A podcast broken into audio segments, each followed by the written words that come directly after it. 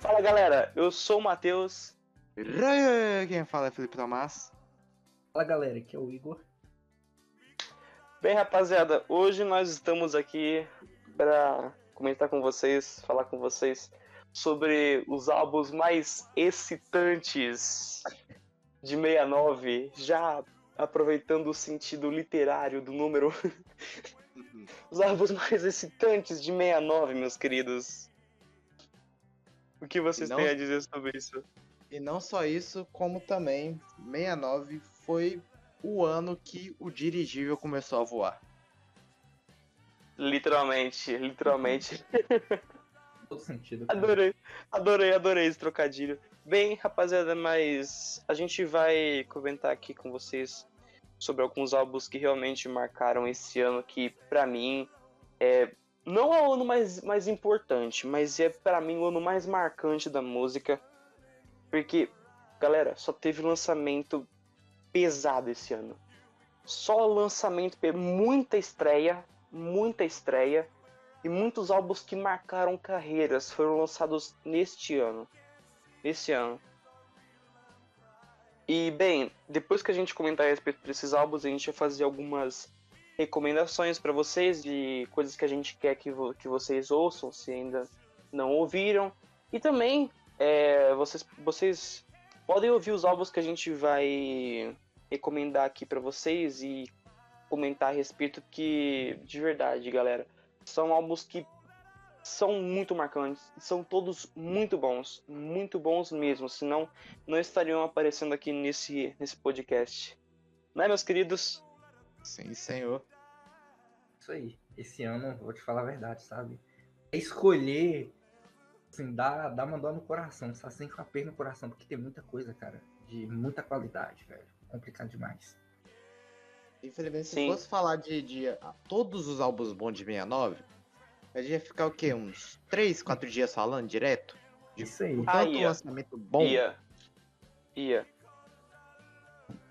E outra coisa, a gente, galera, só vai falar a respeito mesmo dos álbuns. Porque se fosse falar também dos acontecimentos que teve nesse ano. Mas, bem, isso daí é assunto para outro podcast. A gente vai fazer um podcast só para isso, vocês podem ter certeza.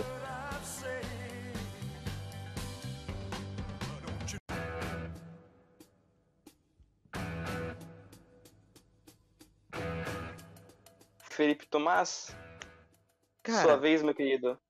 eu acho, lógico, o nosso podcast não vai ser em formato, como é que vamos dizer, do primeiro álbum até o, o último lançado. A gente não vai seguir data. Uhum.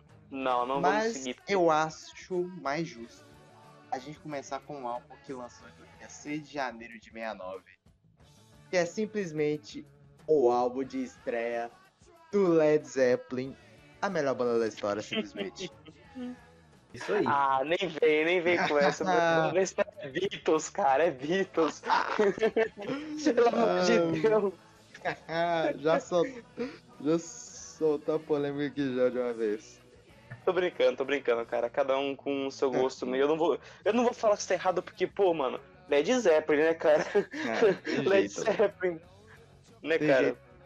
O quarteto formado por Paige Plant, Bono e Paul Jones estrearam nesse álbum. Que iniciou em outubro de. A gravação começou em outubro de 68 e, gra- e foi lançado dia 6 de janeiro. E já conta com vários sucessos, como o primeiro álbum, que já chegou batendo na porta com a faixa Good Time Bad Times. Ou até mesmo umas faixas surgidas da época do Yardbirds, como a Days and Confused. Dazed and Confused. Muito boa essa música. E, nossa, de verdade, é, agora comentando a respeito do que, do que você falou, Felipe, é, cara, o que uma banda que. Pô, como que pode uma banda, cara, já chegar no primeiro álbum chutando a porta, cara? Pô, Good Times, Bad Times é uma puta música, cara. É fácil, fácil, uma das músicas mais marcantes do rock and roll, cara. Aque- Aquele riff, pelo amor de Deus, cara. Pelo amor de Deus, que. Essa música é sensacional, cara, de verdade. Cara, é aquela estreia que você já sabe que só pelo disco de estreia que a banda tem futuro, tá ligado? no final se Tem, confirmou. tem muito futuro. Só muito pela futuro. estreia, você, já- você já dava pra perceber isso, cara, assim, o quanto que a banda ia render. Uhum, uhum. Uhum. E logo, e logo Good Times Bad Times, cara, primeira faixa. Cara, imagina um garoto de, sei lá, um moleque de 14 anos nessa época, cara, pegando assim um disco, colocando pra tocar, logo a primeira faixa, cara, Good Times Bad Times. Imagina o quanto que isso é revolucionário, cara, pra época, sabe? Para tudo. E como, por exemplo, as- a, faixa Communication Breakdown, com aquele. O riff Nossa. dele, velho. Você Baby I'm Gonna Leave também, uma puta Cara, música. Só nesse álbum já mostra o- as características do Zeppelin, como o, o vocal poderoso do Plant, a máquina de riffs, que é o, o Page, o trovão em formato de baterista, que é o, que é o Bonham, vai, que é o melhor baterista da história, vai pro quanta utilidade que o, Paul, que o Paul Jones traz para o álbum. E não só isso, como tem Dazed Confused, que é, popular, é, popularizou assim a, esse som pesado que, que ia surgir Uhum. em breve. Sim, sim. Mas a respeito do melhor baterista, nós vamos falar depois, quando chegar a minha vez.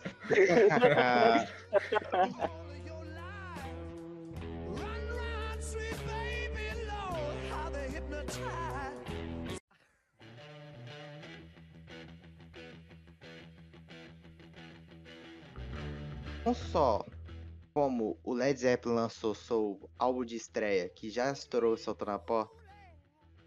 Dez. Não, dez não. Oito meses depois, chega nas bancas Led Zeppelin 2. As, o que pra mim é o melhor álbum da banda. Ah, olha só, olha só, uma coisa, uma coisa a gente pela primeira vez entramos em concordância, meu querido. Também é meu álbum favorito do Led Zeppelin. Meu Deus, esse cara é doido. Le- Cara, não, Le- demais, não, cara. não. Led Zeppelin 2 é, é meu álbum favorito do Led Zeppelin, cara. Não dá. Não dá. É... Meu Deus do céu, cara. O Bohan naquele álbum, ele tá monstro demais. O Plant também tá cantando muito. Que álbum sensacional, A cara. máquina. O velho, o Page é uma máquina. No, no mesmo álbum. Lotta Love, Heartbreak, Nossa, Live Love nossa. Bring It On Home! Bring It On Home! Que pra mim é o Não, melhor não. riff do Page, velho. E tem Não. a superestimada Mob Dick.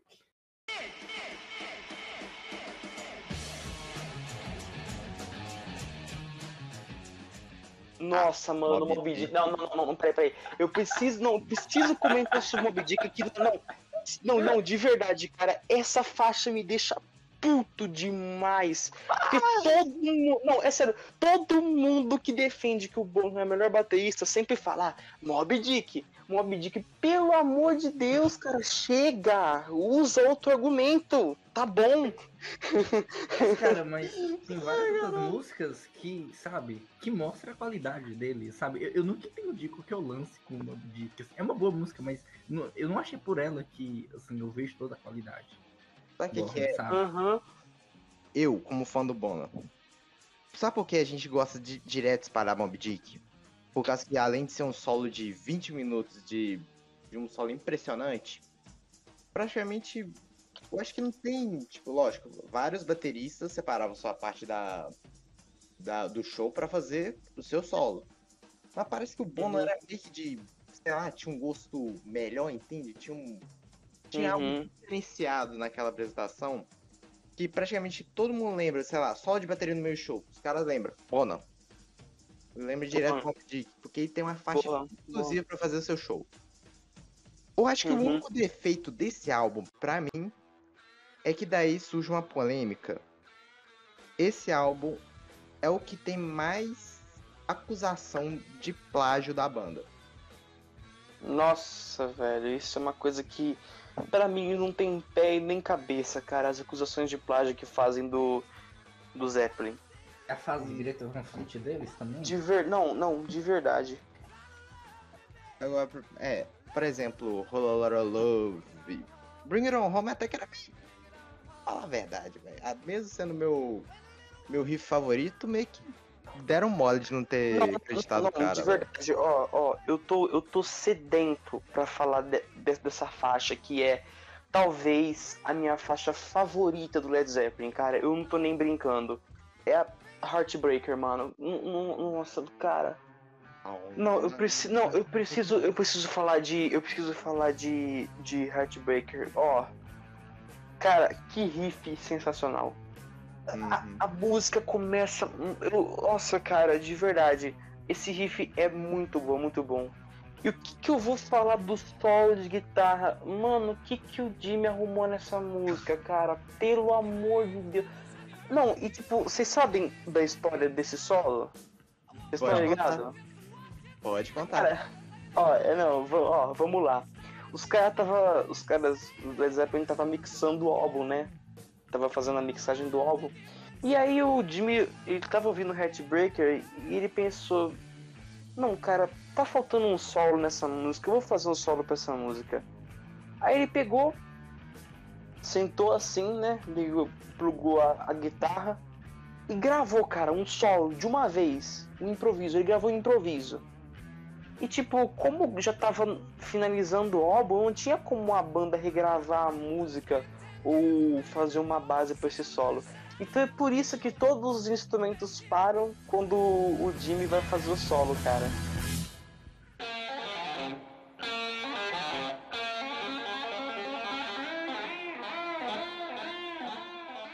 É por Exatamente. isso, cara. É por E- isso. Também tem uma curiosidade. O Eddie Van Halen, ele baseou o tapping dele nessa faixa. Por causa Sério? do meio dos. Aham. Por causa que no, no meio do solo, onde o, o, o Page só, só usa um braço só, que usa o braço da guitarra, pra ele já fazer aquela parada da cordinha. Uhum. Foi daí que o Ed te- é, teve a ideia de usar o tapping. Caramba, não sabia disso. Disso eu não sabia. E olha que, e pra terminar o sobre o álbum, só duas cores Love, não tem como não, não, esquecer não, não dessa tem, não faixa. tem. E eu já Ô, acho louco. O, louco. o agora melhor riff não não vem desse álbum. O segundo o segundo melhor riff da, da história de guitarra pra mim vem desse álbum, só que não vem de Roller Love, vem de Bring It On Home. E pra, ter, pra encerrar o, a parte Led Zeppelin do, do podcast, é bem curioso a gente falar sobre 69 tendo The Lemon Song, né? Não, não, não. É, é umas coisas que eu acho que é o destino, não é possível, velho. Pra quem não tá entendendo porque a gente tá, tá achando graça, depois vocês peguem a tradução de The Lemon Song, velho. Não, não, é, não, é muita coincidência, na moral.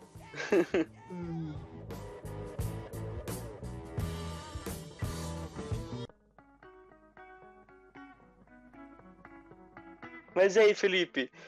Eu, eu acho que tem mais pedrada aí pra você falar pra nós, hein, cara? Mais pedrada? Muito mais pedrada, hein? Vamos lá. 1969, o auge da, da guerra do Vietnã. Uhum. Aí vemos uma certa banda inglesa, com um certo Nossa. cara chamado Mick Jagger, o outro Richards da vida. E eles fazem o que é pra mim o melhor álbum do Rolling Stones, o It Bleed. O Let It Bleed Hum. tem sua cereja, a, a primeira faixa, que é, que é Gimme Shelter, Ah, é cara. pra mim me- a melhor faixa Não. do- dos Stones, velho. Não, não, ó, ó, não, de verdade, de verdade. Me crucifiquem, falem o que quiser. Jimmy Shelter tem o melhor vocal feminino que eu já ouvi na No- vida. ma-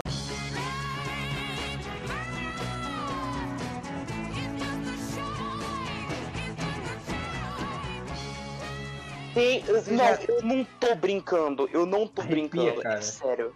Velho, m- mano, ó, eu não sei se vocês já ouviram essa história, mas eu, eu vou fazer até- questão de contar, porque chega até a ser, ser Mano. pesada. Véi, a- arrepio, pode contar, velho. Pode contar. Não, cara, a mulher que, que gravou, eu sei, nossa, Deus me perdoe por esse Mary Clayton. eu, eu É esqueci. Mary Clayton. Como que é? Como é que é? Mary Clayton. Mary Clayton. Mary Clayton. Ma- Mary Clayton, eu sempre esqueço. Deus, Deus me perdoe por esse pecado. Isso daí chega a ser pecado. Cara, a Mary Clayton, quando ela gravou o vocal feminino dessa música, ela tava grávida. Cara, ela foi gravar essa música na, numa madrugada. Uma- foi numa madrugada, tipo, ligaram pra casa dela e falaram, ó, tem uma banda aqui, The Rolling não sei o quê. Li- não, literalmente falaram isso, ó. Tem uma banda aqui que chama The Rolling não sei o que, eles estão gravando uma música que precisam de um vocal feminino. Tem como você vir? Cara, ela foi de pijama. Ela foi de pijama gravar a música.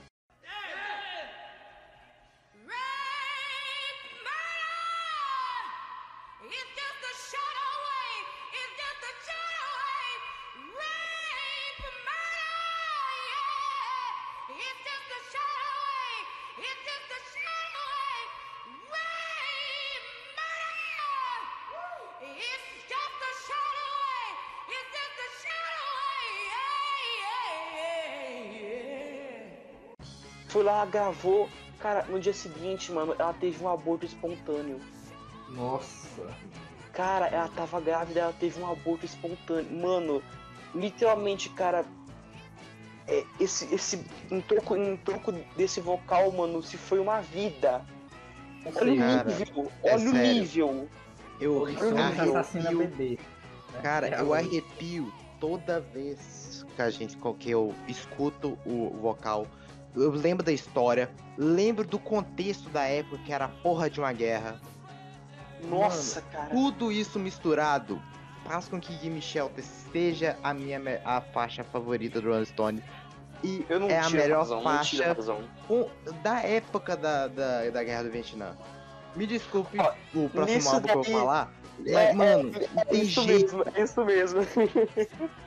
Eu falar, não, eu ia falar isso agora. Eu discordo, eu discordo é, de que seja a melhor faixa sobre a guerra, porque ainda tem uma faixa de um álbum que você vai falar que é essa faixa aí que eu acho que é a melhor faixa.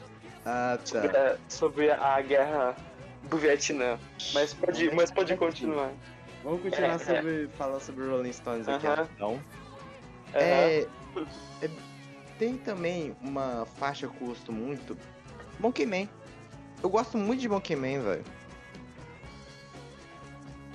Uhum. Ah, e tem também o, o grande, grande cover, né? Do, do, do Robert Johnson, é isso? Eu acho Eles que se não me engano é. Acho que se não me engano é. Vem. Hum, ah, é. Cara, Vain. que É, eu também curto muito essa faixa, velho. Love in Vain. Cara, é, assim, você falou que, que pra você é o melhor álbum dos Rolling Stones. Olha, de verdade, eu, eu ainda tô ouvindo os Stones e eu não tiro essa razão, cara. É um, é um grande álbum. Também acho um grande. Tipo assim, foi um dos mais marcantes quando eu quando eu comecei a ouvir, a ouvir Stones. Mas ainda tô entre esse e o Stick Fingers, cara. Stick Fingers é um, é um grande álbum Bom. também. Total.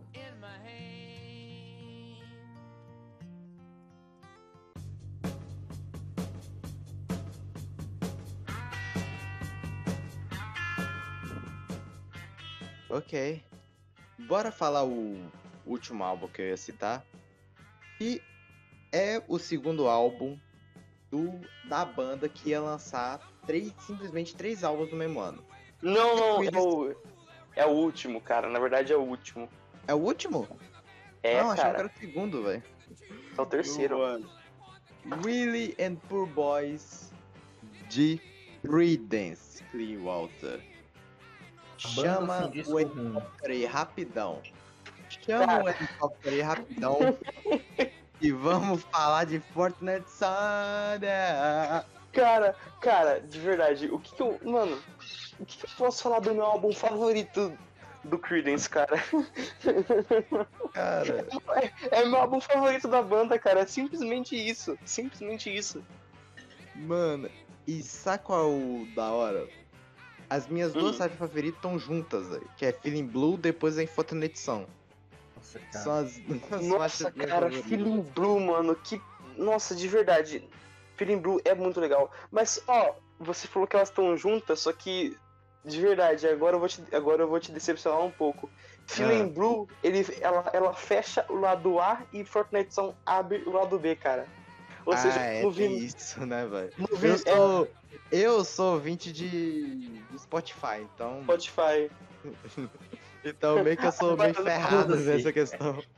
Agora, não, agora, agora eu, eu que sou ouvinte de, de LP, eu sei, cara, Fortnite Song. Não, e que, oh, e que abertura de lado B, né, velho? Uhum. Oh, On down. Que. Não, que Online. abertura de lado B, velho. Que abertura de lado B. Não, cara, mas, mas esse álbum. Oh, não, cara, o Creedence tava com uma puta moral, velho. Oh, terceiro álbum deles, cara, de 69. E Terceiro- detalhe, É que o. Hum.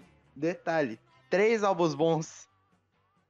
Sim, sim. Os outros dois, depois você deixa comigo que eu, que eu vou comentar, cara. Mas, mano, e ó, você, cara, você tá achando que é pouca coisa, cara? Não é à toa que esse álbum é o meu álbum favorito do, do, do Creedence, cara, ó.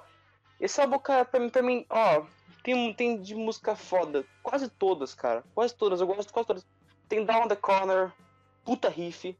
Tem Não. It Came Out the Sky, Cotton Fields. É, Cotton Fields é uma música tradicional, mas é muito legal. A Feeling Blue também tem uma. Nossa, cara, que bateria. Essa música tem uma bateria muito legal.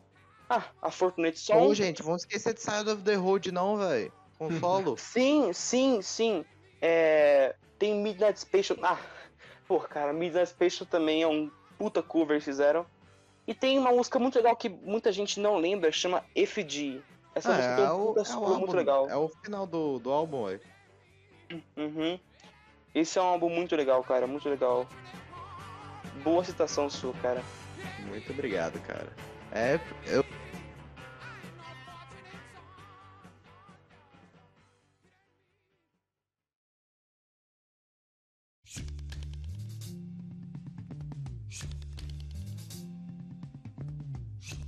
Agora eu passo a liderança, vamos dizer assim, para Matheus. Ah. Vamos ver. Minha vez, minha vez, cara, eu vou falar pra vocês que eu preparei muita coisa, cara. Muita coisa, porque de verdade, é, é, é como eu, eu falei no começo, cara, esse ano pra mim foi o ano mais. Não foi o ano mais importante, porque, como eu disse. Como não, como eu disse não.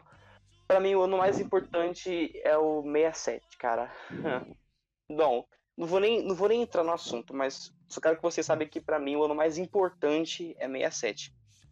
Mas agora 69, eu já vou começar, ó, eu já vou meio que tirar esse álbum do caminho. Porque e eu vou resumir bastante, cara. Vamos lá. Primeira citação. The Beatles, Abbey Road. Nossa. Vamos falar rápido, porque senão antes que a gente que vira um Não, não, podcast não, não, sobre. ó, é, é, é, tá, vamos lá. Beatles, Abbey Road.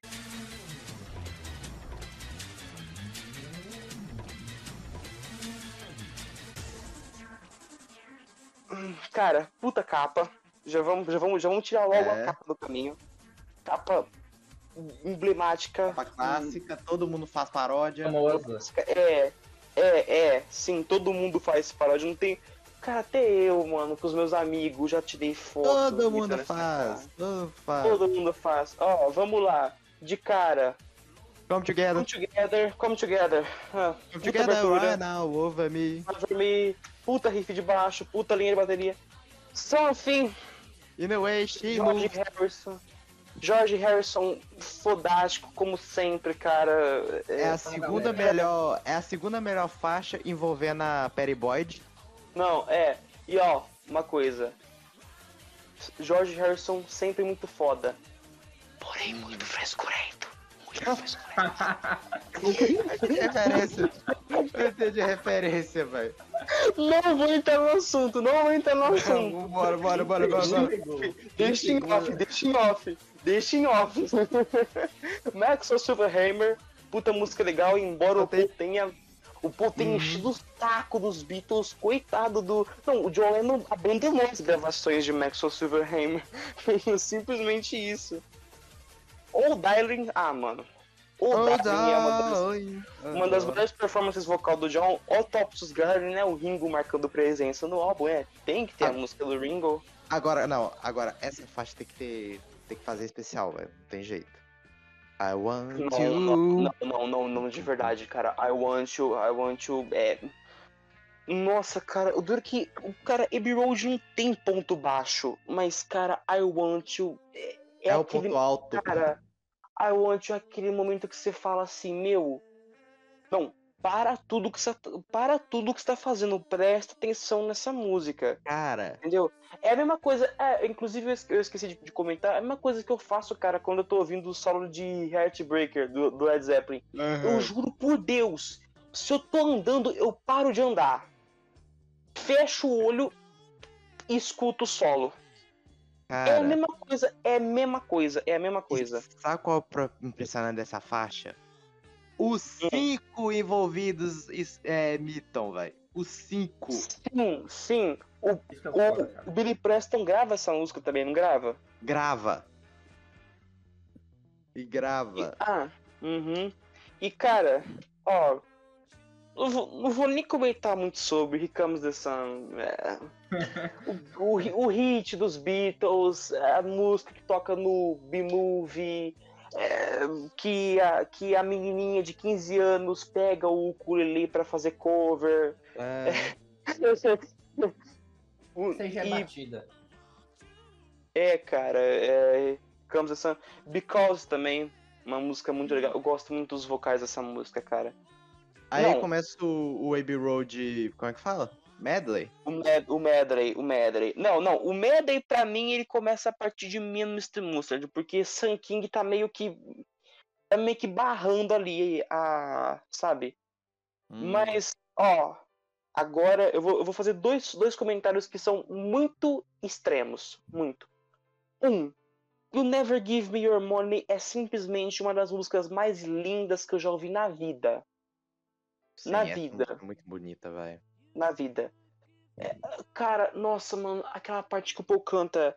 Bro, that magic feeling. Nowhere. Nossa, cara. É aquele trem, velho. O, mo- o, o Poe é 880. Ou você fica emocionado ou você fica alegre. sim, como a gente sim. disse no Revolver. Cara, e agora Sun King, que é simplesmente uma das duas únicas músicas dos Beatles que são ruins. É Sun E? de- não, é, sim, sim. Sun King e a Wild Honey Pie. As duas músicas dos Beatles que pra mim não, de verdade, não, não vai. Não desce. Beatles não tem música ruim, cara. E eu, Ah, eu vou falar pra ah, eu tem, vou, tem. e eu vou falar, eu vou falar pra, pra vocês por quê. Simplesmente os vocais em espanhol fuderam com a música, mano. Velho, eu odeio, mano, eu odeio o espanhol, cara. Puta língua feia. Mano, mano, que idioma feio, velho. Nossa, mano. É, é sério, é sério, cara. Vocês podem ficar loucos comigo, mano, mas os vocais espanhol fuderam Não com a música. funciona. Eu, eu também Isso, cabrão. É sério, cara. Não, ó, aí vem Me, Mr. Mustard. Ah, aí é o medo, né, mano? É em pé.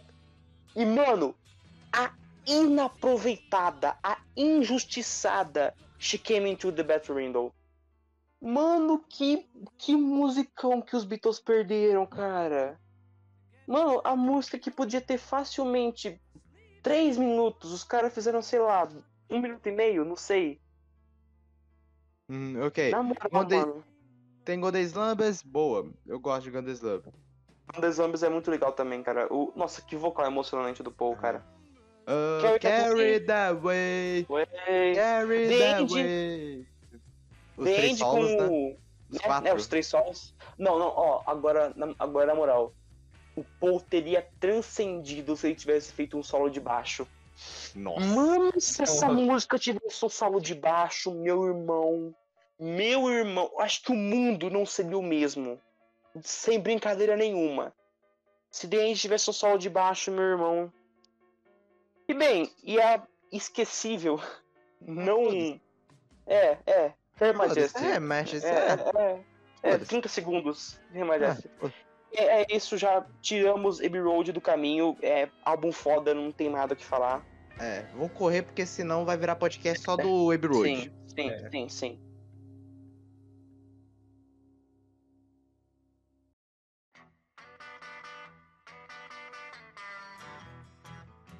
Agora aqui, duas citações dos álbuns que o Felipe estava falando agora, que eu vou complementar. Vamos lá, Creedence Clearwater Revival teve o seu auge em 69, cara. E agora eu vou falar pra vocês os dois álbuns que eles lançaram antes de William and the Poor Boys, cara. Vamos lá, em ordem. Eles lançaram no começo do ano Bio Country. Bio Country. O que, que tem em Bio Country? Vamos lá. Bio Country simplesmente tem Born on the Bio, tá? Boa. Primeiro, a faixa de abertura, Born on the Bio, tá? Tudo bem pra você? Tudo bem? Tá bom, tá bom. Proud Mary, Proud Mary, Melhor ainda. tá? É, cara, uma sonoridade country pra cacete. Esse álbum tem duas faixas que são também enormes, que é a Graveyard Train e a outra que chama Keep on Chule, que eu também adoro essas. Enfim, cara, eu adoro esse álbum. Eu tenho o disco original da época. E o segundo lançamento do Creedence, Green Weaver. Nossa, Que- esse álbum. Mano, esse álbum é uma coletânea, eu não tô nem zoando. É, é Esse real. álbum é uma coletânea. Vamos lá, mano. O, faixa de abertura, Green Weaver. Hum, Green Weaver, faixa de abertura. Green Weaver. A música de pai. Música de pai e motoqueiro. Música de Né? pai e motoqueiro. Green Weaver. uhum. Commotion. Puta música também, um solo legal pra caramba. Substance Shadow, também, música muito legal. E. Ah, Bad Moon Rising. Só vou falar o nome, Véi. não preciso falar nada. Bad, Mano, Bad que Moon Rising. Bad. Bad Moon Rising. Cara, uma. Não, ó, só uma, uma breve história que realmente foi uma, uma grande coincidência. Uma vez eu tava, tava no carro e tava de noite. E minha Uhum. mãe tinha, tinha ido no centro fazer não sei o quê. E eu coloquei essa música pra tocar no rádio do carro. Cara, Sim. a hora, a hora que eu abro o celular, que eu vou assim no Google Notícias, justamente naquele dia, naquela noite, tava acontecendo um fenômeno, um fenômeno que era a lua de sangue. Aham, Eclipse. Lunar. Mano, e a hora que eu. Não, eu juro por Deus, a hora que eu, que eu me dei conta, eu tava ouvindo Bad Moon Rising. Caramba, E velho. não, e a letra dela fala realmente sobre isso, que vinha uma lua, uma, uma lua má surgindo. Olha, não, olha Cara, que coisa, cara. E tá aí uma música que se o cara do violão toca, eu não vou reclamar dele, velho. Pode tocar à vontade, velho. Pode tocar, pode tocar, Toca à vontade, meu parceiro. Fica à vontade. Uhum. Uma outra música linda também, cara. Load. Nossa. Oh Lord. Me load aí again, alguma coisa assim. Cross Walker também, uma música muito legal. E, cara, uma música que é pedrada, um puta cover. The Night Time is the Right Time. Adoro essa música.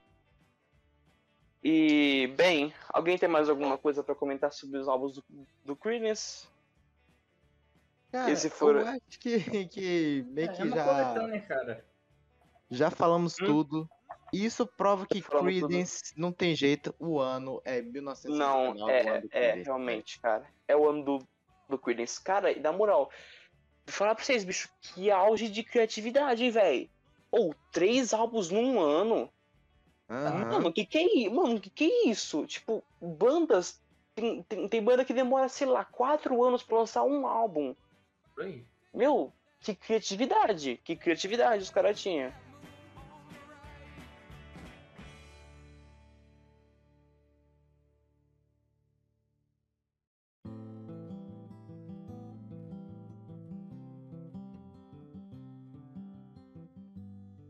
E ainda continuando nessa mesma pegada country, folk, vou falar aqui do maravilhoso, do lindo, do sensacional álbum de estreia do Crosby, Stills e Nash.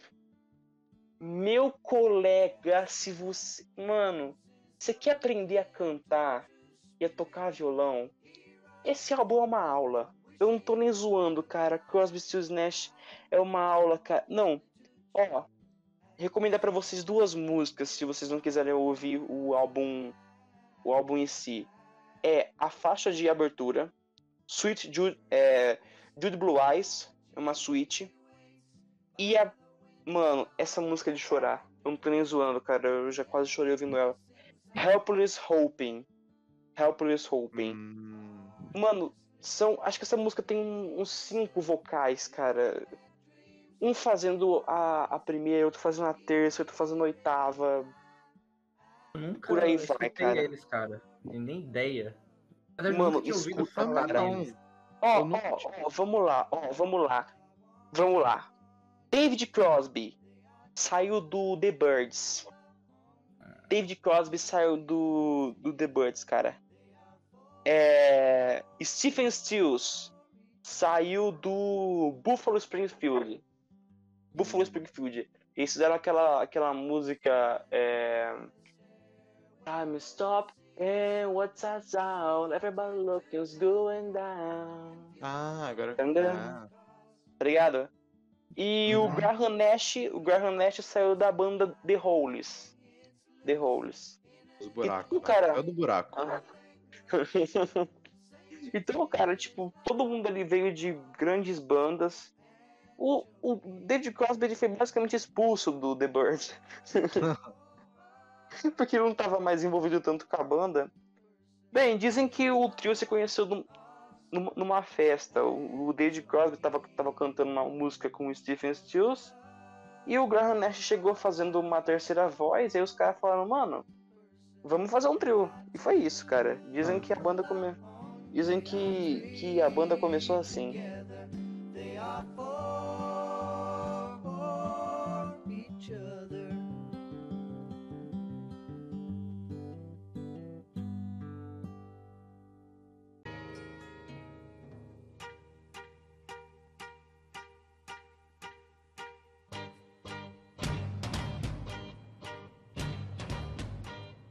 Bom, é, agora falando sobre. Ah, mano, eu vou ter muita coisa pra falar desse álbum, foda-se. Mano, Tommy, do The Who. Ah! Ópera rock no talo! Ópera rock no talo! A primeira, primeira ópera rock do The Who, cara. Não sei se foi a primeira ópera rock da história, mas de não. verdade, cara. Mano, esse pra mim é o melhor álbum do The Who, cara. Esse álbum mexe comigo num nível que vocês não têm noção, cara. Nossa! Vocês não têm noção. Mano, vamos lá, ó. 1939, o The Who tava em crise. Sem brincadeira nenhuma, cara. Os, ó, as, as vendagens do álbum Sell Out não tinham sido muito boas, cara. Os caras, tipo, Hum, não venderam muito bem com, com esse álbum. E, tipo, os caras estavam quase falidos, porque eles quebravam muito instrumento ao vivo, cara, muito. E, tipo, às vezes ele tinha, Instrumento ele é É, cara, e, tipo, às vezes ele tinha que tocar com equipamento, com equipamento quebrado, porque não tava dando mais. Tanto que, cara, esse álbum, ele foi feito na, na escassez. Tipo, era pra ter mais arranjo de corda, era pra ter mais arranjo de metal. Mas não teve por quê? Porque a banda não tinha dinheiro pra poder pagar músicos, sabe? Tanto que todos os metais que tem no álbum foi o John Twistle, baixista da banda, que fez. Porque os caras não tinham dinheiro. Aí às vezes colocava um órgão, porque o Pital assim, sa- sabia tocar, tocar teclado, sabia tocar piano. E, enfim, cara, o álbum ele, ele serviu pra poder reerguer a banda. Além de ser um divisor de águas e muitos extremos pra banda, serviu pra poder reerguer. Então, cara, o Tommy teve uma importância extrema na história do The Who. Tem gente que conhece o The Who por causa do Tommy.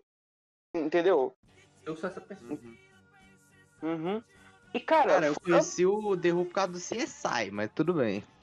Uhum. Não, não, tudo bem. Mas, cara, a questão é que, mano, esse álbum simplesmente tem o grande hit Pinball Wizard. Cara, É. entendeu? Então, então, assim, o álbum tem, tem faixas excepcionais.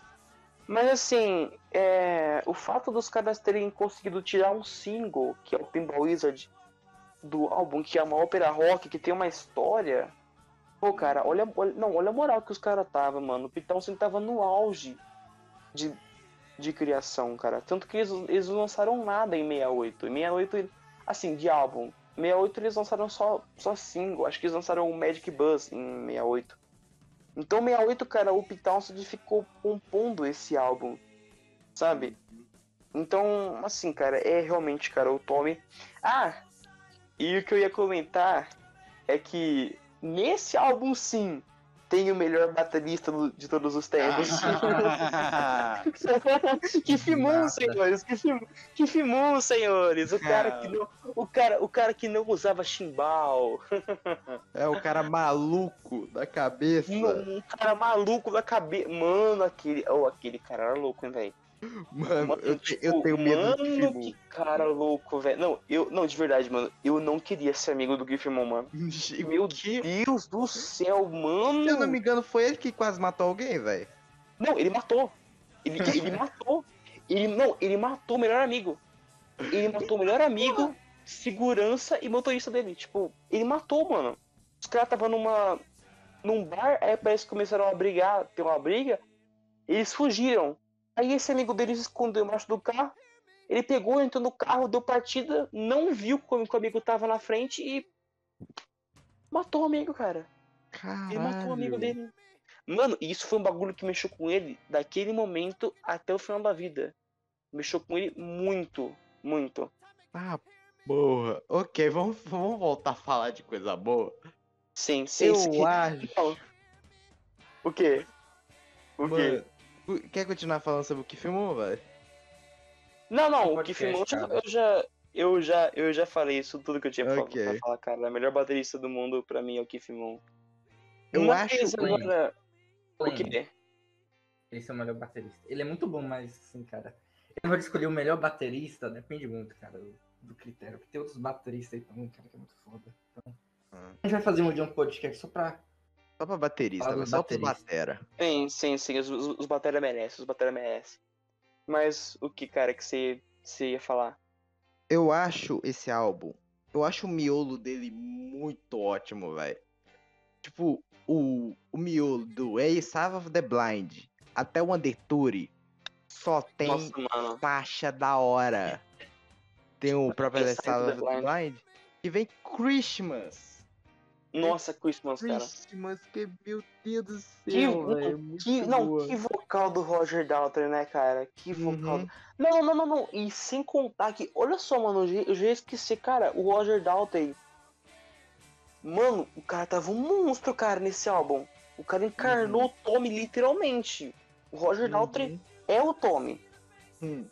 Só que nesse caso ele consegue fazer as coisas, né, velho? Já o Tony. É. Coitado. Coitado do. Cousin Não, Kevin, assim. eu acho. Nossa é, senhora.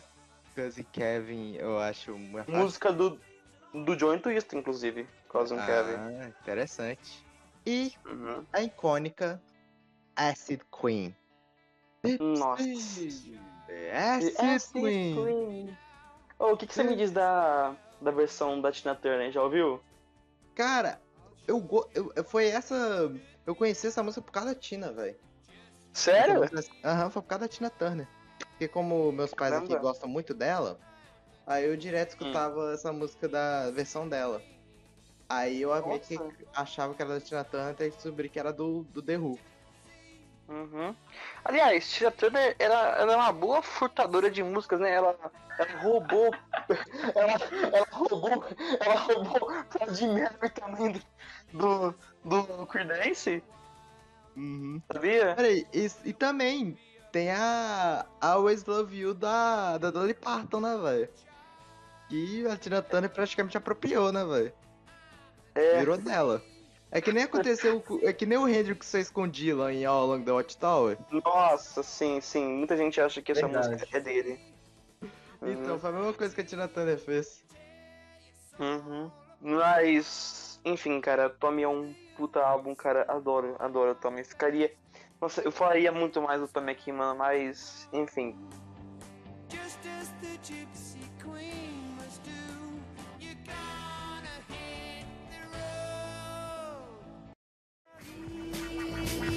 parar, seja descer, porque já nos jornais todos anunciam. Bom, e agora eu acho que eu poderia dizer que a gente vai entrar na, na parte brasileira. Brasileira do podcast. Tem que ter. Não, tem que ter, né, velho? Assim, é, eu eu escolhi esses álbuns porque eu prezo muito pela música brasileira, cara. Eu acho que a gente deveria valorizar muito mais nossa música. Então, sempre que possível, eu vou estar citando música brasileira. E eu não poderia começar melhor do que já falando sobre a minha banda brasileira favorita, cara. Os Mutantes. Ah, ah Os. Mutantes, os Mutantes. E, bem, não é o álbum de estreia deles, porque o álbum de estreia deles é de 68, mas eu vou falar aqui de um grande álbum, cara, que pra mim é. Eu não sei ainda se é o meu melhor. Quer dizer, se é, meu, se é meu álbum favorito dos Mutantes. Eu tô entre ele e o Mutantes e seus Cometas. Olha, eu é. assumo. Como esse é o único álbum dos Mutantes que eu escutei, por enquanto é ele. Por Sério? enquanto é ele. É, foi o único álbum dos Mutantes que eu escutei já. Mas eu, eu, eu acho esse álbum tem uma característica pra mim. As duas primeiras faixas, velho. É. As Foda. duas primeiras faixas eu acho impressionante. Tanto a Don Quixote, que foi o que me Sim, fez cara. escutar é, Mutantes. E não vou dar para. Como é que é?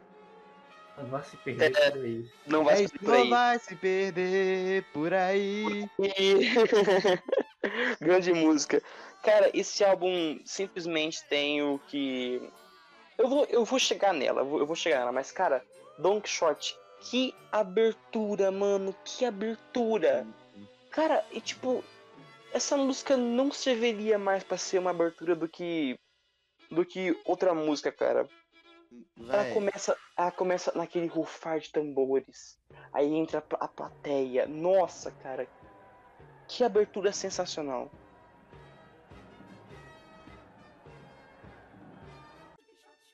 Não, mas tá ligado que a plateia. A plateia foi censura, né? Uhum, Não, a plateia nessa música realmente ela é uma censura, né? Porque. Era uma censura da. do regime. É... Ah, eu eu lembro que, que. Qual que é o trecho que a plateia É, entra. Quix- é, Don Quixote chega. Pera aí. Tem a armadura e É. espada chegar. É, é, é. Aham. Foi essas duas partes. É, armadura, espada, rifar. É, Aham. essa, essa- E parte. tem a primeira que depois chega com a, com a parte dos asas que vai anunciar. Ah, do Cineia que vai se que vai se casar. Sim, cara, e tipo, eu juro por Deus, eu não entendi a censura nessa parte. Não entendi, tipo, armadura e espada a, a, a rufar, a rifar, alguma coisa Essa assim. daí até dá Eu- pra, até entendo. Agora, Dom, É. é, quando o Sancho descer, aí não dá pra entender não, velho. É, tipo, realmente, cara, é, a- nossa, cara, eu fico imaginando pro, pros artistas brasileiros dessa época, cara, como que devia ser a censura, cara, tipo, nossa, os caras sofriam muito, mano, tinha que mudar a letra. Eu fico imaginando quanto que a gente perdeu de criatividade por causa dessa censura, cara. Uma coisa não dá pra... Mas uma coisa que eu não entendo da censura é o seguinte. Tira essa parte do. Do. É, como é que é? Quando o Sancho descer, mas, deixa pass... mas deixou passar cálice. É, é, mano, tipo, duplo sentido total, cara. Tipo, cálice e tipo, cálice. Tanto cálice quanto do. velho? Dá pra entender. tanto o cálice do, do objeto quanto o cálice de, de realmente o ato de se calar. Entendeu? É umas coisas que não, que não dá, cara. Mas ainda sobre esse álbum, cara. Você falou sobre Não Vai Se Perder Por Aí, que, cara, eu acho essa letra muito atual. Muito atual mesmo. Tipo, é uma letra que fala pra você não dar um passo mais largo do que as pernas podem dar, cara. Olha só que sem, sem nenhuma. Uma vez eu tava conversando com, com uma amiga e eu usei, cara, trechos dessa letra pra dar conselho pra ela, cara. E funcionou. Olha o Sério? nível. Eu, te- te juro, cara. Eu falei, ó, tenha calma. Não, dá, não queira dar um passo mais largo do que as pernas podem dar. E, tipo, funcionou, cara. Olha só o nível que, letra- que essa letra é atual. Fora o puta riff de guitarra que o Sérgio fez pra essa música, né, cara? Ah, vale, vale, vale ressaltar, né? Os mutantes são Sérgio, Arnaldo e Rita, né? Os três originais, que depois veio o, o, o Dinho Leme, né? Depois veio, veio o Liminha, enfim. Liminha? Mas- Aquele? É, o Liminha. Aquele, ok. Aham. Cara, Melhor assim- baixista brasileiro. O que eu acho mais foda é que todas as músicas dele exala alguma coisa meio brasileira, sabe? Você sente Sim, sim, aquilo sim. é brasileiro. eu Nossa, não sei o que nossa, explicar, cara. Sim. Cara, o que eu mais fico puto da vida é quando eu falava, ai, isso aí é a americanização. Teve até uma marcha, cara, contra a guitarra elétrica. Mano, como que o brasileiro era fechado, velho? Muito mente fechada, não dá, cara, não dá. Como que imprevisível o som dos caras, velho. Uhum. É bizarro. Muito bizarro. Não, e cara, olha só, mano, essa faixa eu vou fazer questão de comentar sobre, cara, 2001. Ah, Velho, os caras simplesmente misturaram é, música de viola caipira com rock, um rock muito louco. Não tô falando de tipo rock, rock and roll, não, cara, é. Chega a ser quase um rock psicodélico, com ecos e efeitos sonoros, né? Efeitos sonoros vindo dos equipamentos do, do, do Cláudio César, né? Os irmão, o irmão dele que era o grande gênio dos equipamentos. Enfim, cara, 2001 também. Ah, inclusive essa, essa letra, parte dela é do Tom Zé, né? Aí vem, Vocês- vem o quê? Vocês não gostam de banho de lua, não? É, banho, banho de lua? Aham. Não, Lua é uma música legal, cara, mas é. sei lá. É uma música legal, mas eu. Não é aquela coisa marcante, sabe? Cara, essa música, sei lá, essa música fica- ficou muito tempo na minha cabeça. Ah, tá. Não sei por quê, mas também me marca muito É. nesse álbum. Esse álbum é muito bom, cara. Aí, Quem aí vem- Escute, pelo amor de Deus. sim, cara, Mutantes é. Inclusive, eu acho que é uma banda muito subestimada, mas enfim. Aí vem Rita Lee, que, nossa, mano, amor, eu adoro o, o piano dessa música e o vocal do Sérgio, cara. Ele canta essa música muito legal. Adoro cantar essa música junto, sabe? Aí Mágica, não, Mágica eu acho muito legal porque eles fazem uma citação a Satisfaction dos Stones no final dela. Uhum. Muito legal, muito legal. E qualquer bobagem que o Pato Fu fez uma, uma regravação dela. Adoro qualquer bobagem. Grande vocal do, do Arnaldo Batista. E, pasmem, outra opinião polêmica. A melhor música brasileira de todos os tempos. Ih! Sim, sim. Caminhante Noturno. Eu, Ah. considero, eu considero. Eu considero a melhor música brasileira de todos os tempos. Não dá. Não dá. Podem falar que eu tô louco, podem falar o que quiser, cara. Caminhante Noturno pra mim é é uma experiência surreal ouvindo essa música, cara. Eu, eu, eu vou eu eu vou para algum lugar. Pra, pra onde? Não sei. Mas quando toca, eu vou pra algum lugar. Bem, cara, é grande álbum dos Mutantes de 69. Também gosto muito da capa, mostrando eles ao vivo assim, em ação.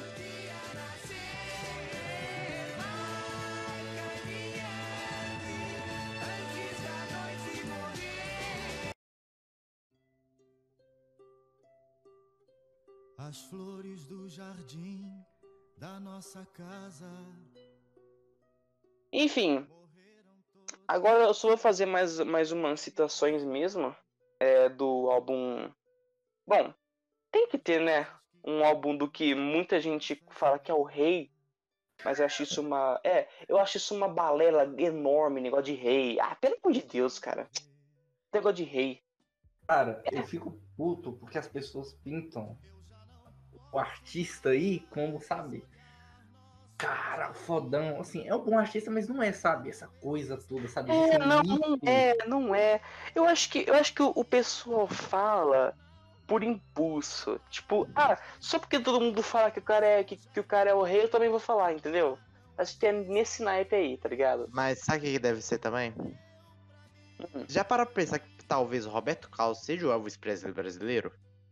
Mas eu não digo questão musical, mas digo em questão de é comportamento, velho. Cara, sabe, sabe que eu até concordo. Sabe por quê, mano? Porque assim como o Elvis, o Roberto Carlos transcendeu daquela fase rock and roll bobinha pra aquela fase romântica. E foi a mesma coisa que o Elvis Presley fez. O Aí, Elvis Presley teve, o Elvis Presley teve essa fase de, de Bruce Your Shoes e That's Alright Mama, né? Pra sua Uhum. fase de We've gone in a trap, I walk out because I love you too much, né? Tipo, ele teve as suas duas fases, assim como o Roberto Carlos também teve, né? E que, né, eu poderia ficar falando aqui meia hora sobre o Roberto, mas eu vou fazer realmente somente essa citação do álbum dele de 69, né?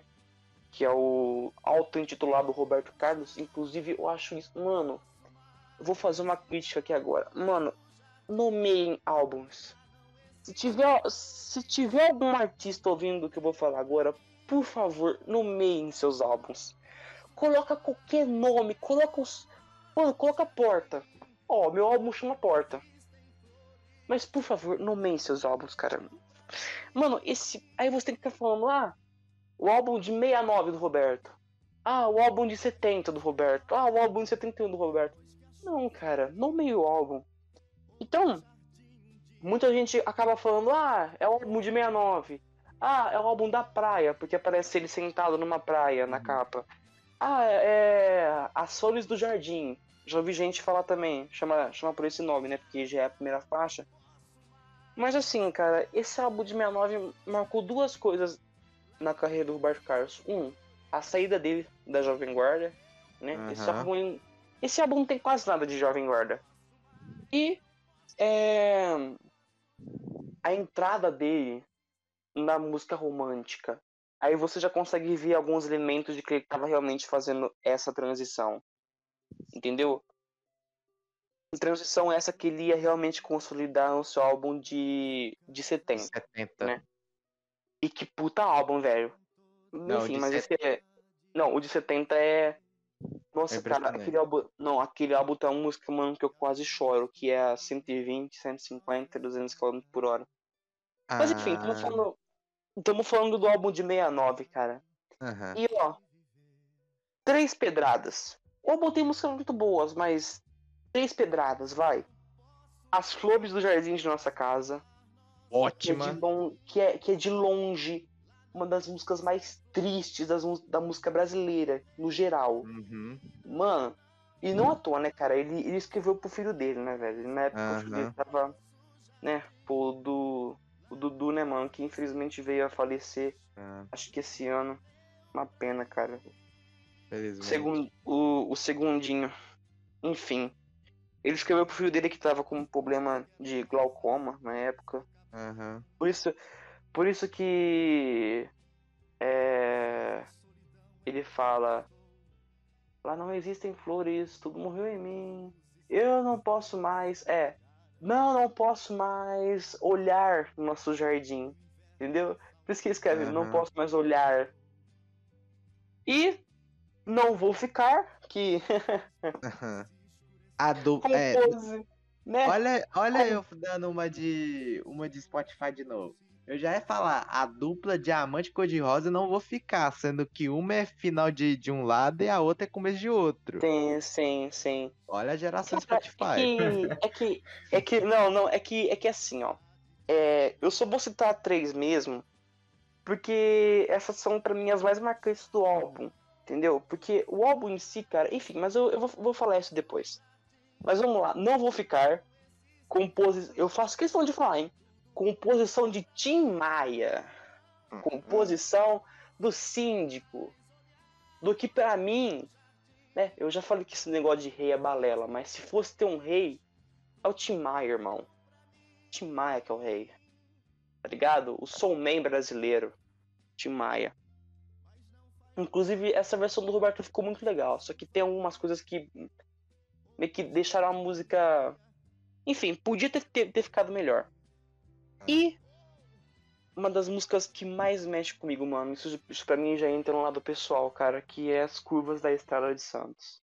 Ah, Que É, música, cara. qual, o seu, qual é a, a história que você tem com essa música?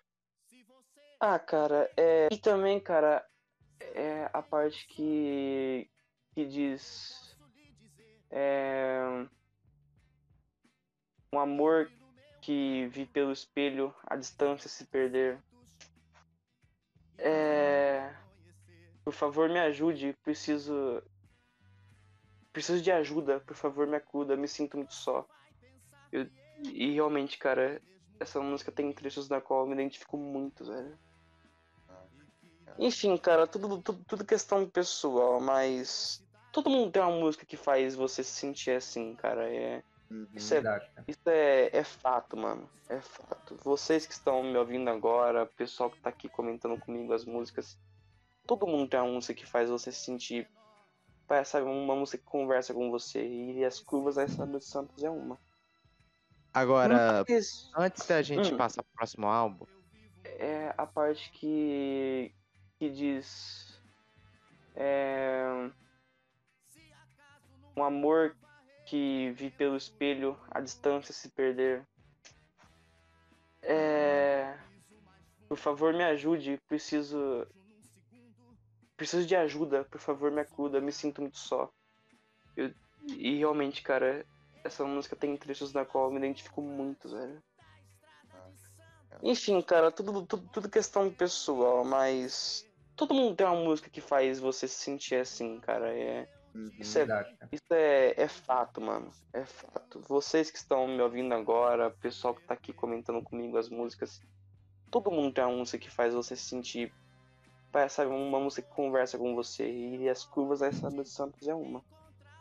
agora, Mas- antes da gente Hum. passar pro próximo álbum, eu acho a gente sacanagem ignorar o Diamante Cor de, Rosa, já que Sim, já teve Sim, um sim. filme com, com o É. nome dessa música. Sim, cara, é uma música instrumental muito linda, inclusive o Roberto, que toca a gaita dela. Né? O Roberto Uhum. Carlos também tocava gaita. O Roberto Carlos ele, to- ele tocava, no geral, violão, guitarra, é, piano e gaita. Acho que é as coisas que eu lembro. Muita gente vê ele lá, no- lá, um pouco parado, apoiado no pedestal, né? Já que ele. O Roberto Carlos não tem uma perna, é isso. Ele não tem, É. realmente não tem. É... Aí a pessoa fala, ah, Roberto Carlos é cantor. Não, mas ele, ele tocava também. Ele tocava. E como eu falei anteriormente, cara, essas pra mim são as três faixas que marcam um álbum. Porque do resto, mano, são músicas boas? São músicas boas. É, por exemplo, Sua Estupidez também é uma música muito legal. Só que pra mim, cara, a Sua Estupidez é uma música desnecessariamente longa. Ela podia É, ser não precisava, ter- é, mano, ela podia ser um pouco mais curta, né, cara? A música tem cinco minutos. Podia ter três, no máximo, vai. É, três. Ah, aliás, aliás, vale citar a maravilhosa versão da diva Gal Costa. Da diva Gal Costa, que. que fez um- uma versão muito legal dessa música. Enfim, cara, grande álbum de 69 do Roberto Carlos.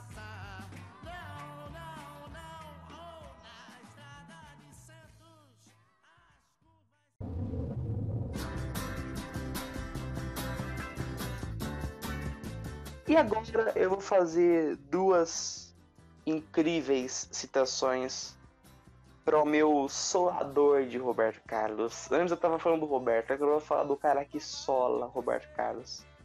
Opinião polêmica, hein? Opi- opinião polêmica, opinião polêmica, mas pra mim esse cara é muito mais. Mano, esse cara é muito mais atitude, velho. Muita gente coloca ele contra o Roberto e pra mim ele ganha, cara. Ele ganha. Que é o tio Ronivon. Tio- o tio Rony Von, o tio Rony, que em 69 decidiu ferrar com a sua carreira, né? Ele quis, ele quis se afastar da sua imagem de bom moço, né? O cantor Iê, né? O, o, O cantor Frank de Sinatra brasileiro. né? Sim, sim. O cantor de A Praça. Ele, que, ele não queria aquela imagem, cara. O Ronivon ele queria ir além. O que ele fez? Ele fez simplesmente o álbum psicodélico de 69, auto-intitulado do Ronivon. E cara, que álbum, meus amigos, que álbum. É. Assim, tem faixas muito legais esse álbum como Meu Novo Cantar, Chega de Tudo, Silvia 20 Horas Domingo, que pra mim tinha potencial de ser um hit, não sei porque não foi. Ah, Silvia nove- 20 Horas Domingo. Talvez seja por ser. Aquela, é aquela frase batida, né, velho? É muito avançada pra época, época errada. Essa, essas frases. Sim, cara, sim, sim. Isso também, cara. Menina de Tranças e o Canto de Despedida, cara. Na moral, esse álbum vale muito a pena ouvir, cara. Mas infelizmente, eu, eu não sei, cara. Eu não entendo até hoje. Até o Ronivon fala isso. Foi um disco que vendeu 50 mil cópias, cara. Mano, 50 mil cópias. O disco foi, que, o disco foi quebrado em praça, em praça pública, velho. Mano, é sério. Mano, o Ronivon, ele fala que esses discos, eles o o Ronivon ele teve uma, uma tríade psicodélica, né? E esses três discos, eles recentemente foram redescobertos, sabe? Então ele fala que ele foi meio que, que vingado com a redescoberta desses discos. Porque na época, mano, todo mundo ignorou, cara. E são puta discos, cara. Esses três, sabe? E esse daí que eu tô falando agora é um deles. É o, é o primeiro da, da, da, da trilogia. E é o mais psicodélico. Agora, Agora, é. agora, esse próximo que você vai citar eu prefiro, tá, velho? O quê? E- O próximo que você vai citar. Ah, tá. Não. Agora, esse próximo, eu vou ter que. Eu preciso até de um fôlego pra falar o nome. Vamos lá. A misteriosa luta do reino de para sempre contra o império de nunca mais. Boa, Poético. Bizu, parabéns! Poético. parabéns! Não, não, de verdade, cara. E é um, é um puta álbum, cara. É o segundo da tríade. E o, e o terceiro, que é o do, é do ano que vem, o de, de 70, que é uma máquina voadora. Esse também. Esse. Não. Dos três, cara, eu, eu prefiro. Ó, a minha ordem de, de preferência é, é literalmente a ordem. Eu prefiro o, o de men o, esse primeiro. Depois esse segundo aí que eu, que eu acabei de falar, que tem um puta nome. E o terceiro, que é a Máquina Voadora, que esse, esse Máquina Voadora, cara, ele tem três músicas só que eu, que eu curto ali. Mas dos, do- dos três é realmente o primeiro. Agora, cara, esse segundo, mano, de verdade, cara, tem músicas muito lindas, cara, muito lindas. E vamos lá, cara, primeira faixa. De novo um fôlego. De como meu herói Flash Gordon irá levar-me de volta a Alpha do Centauro, meu verdadeiro lar. Nossa! Não, o Ron... não, não, o- não, não. Mano, o Rony Wolver tava muito revoltado nessa época, velho. Pelo amor de Deus. Não, mas isso daí, cara, tem uma história. É porque o... os diretores da... da gravadora chegaram nele na época e falavam, pô, Rony, você precisa dar um nome pros seus álbuns, cara. É tudo muito curtinho, é tipo, A Praça, Meu Bem. Aí o nome do álbum, Rony Von, Rony Von, Von. Aí ele pegou e chutou o pau da barraca, velho. e deu esses puta nomes gigantescos. Entendeu? Aí vem Atlântida, que é uma, uma, uma versão pra uma música do. Ah, a música é, é do. É. é Donovan. Donovan, chama o cara. Ah, tá. É, a Ah, o, música- o Donovan, aquele? É, sim. O Donovan, Ah. ele, ele, ele gravou uma música que chama Atlantis. Aí o Ronnie Von fez uma música que chama Atlântida. E, cara, de verdade, ficou muito linda, muito linda. Aí vem Por Quem Sonha Ana Maria. Muito sabor. Por Quem Sonha Ah, Ana, Ana Maria. Nossa, de verdade, cara. Aí vem Regina e o Mar. Nossa, cara. A Regina sozinha no meio. De verdade, cara. só- Galera, por favor, escutem esses álbuns, vale muito a pena. E, pra encerrar, uma versão brasileira de I Started a Joke do Bee Gees, que é Comecei uma Brincadeira. É, começou a Ficou brincadeira. mu- Ficou, ficou muito linda, cara, essa versão do, do Rony Von. Então, rapaziada, escutem música, escutem música brasileira, por favor. Esses álbuns que eu falei são muito bons. Eu sempre brinquei.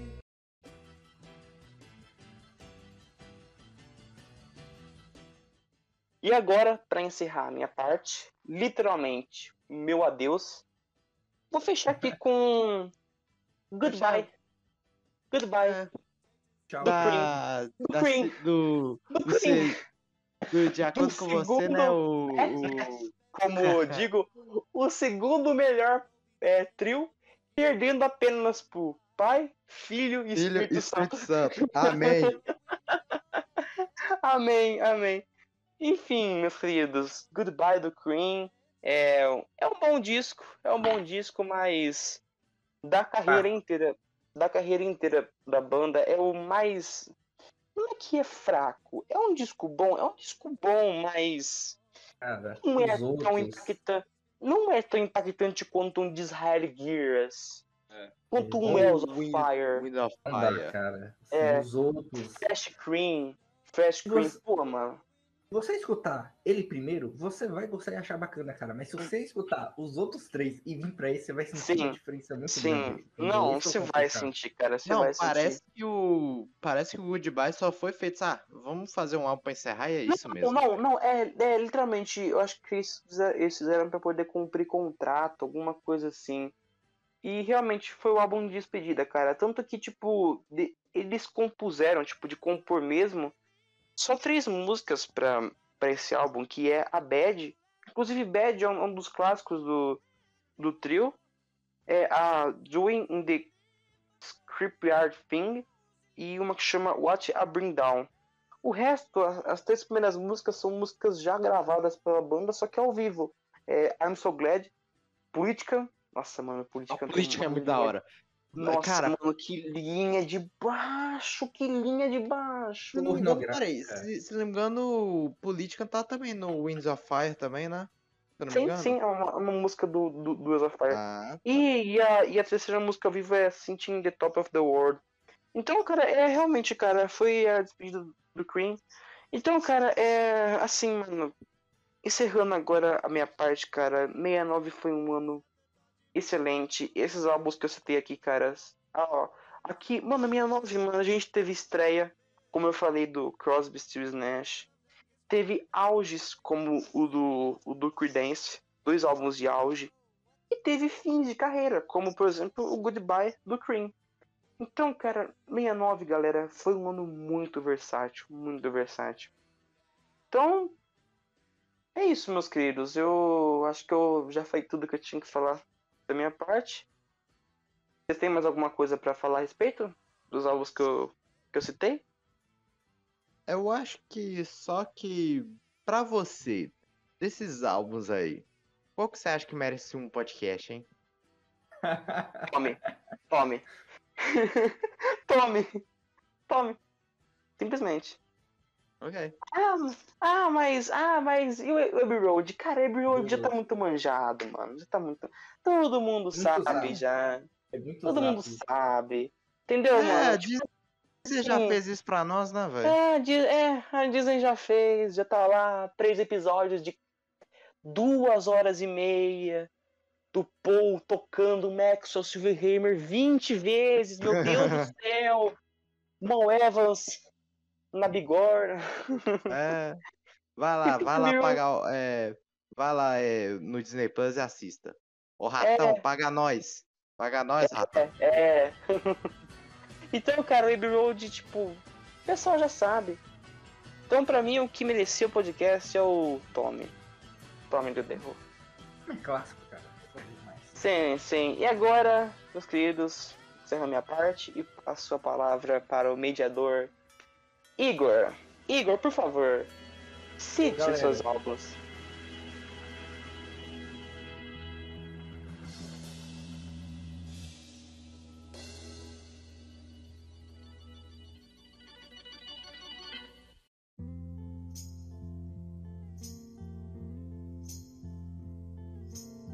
Então, galera, primeiro disco aí que eu vou estar recomendando para vocês.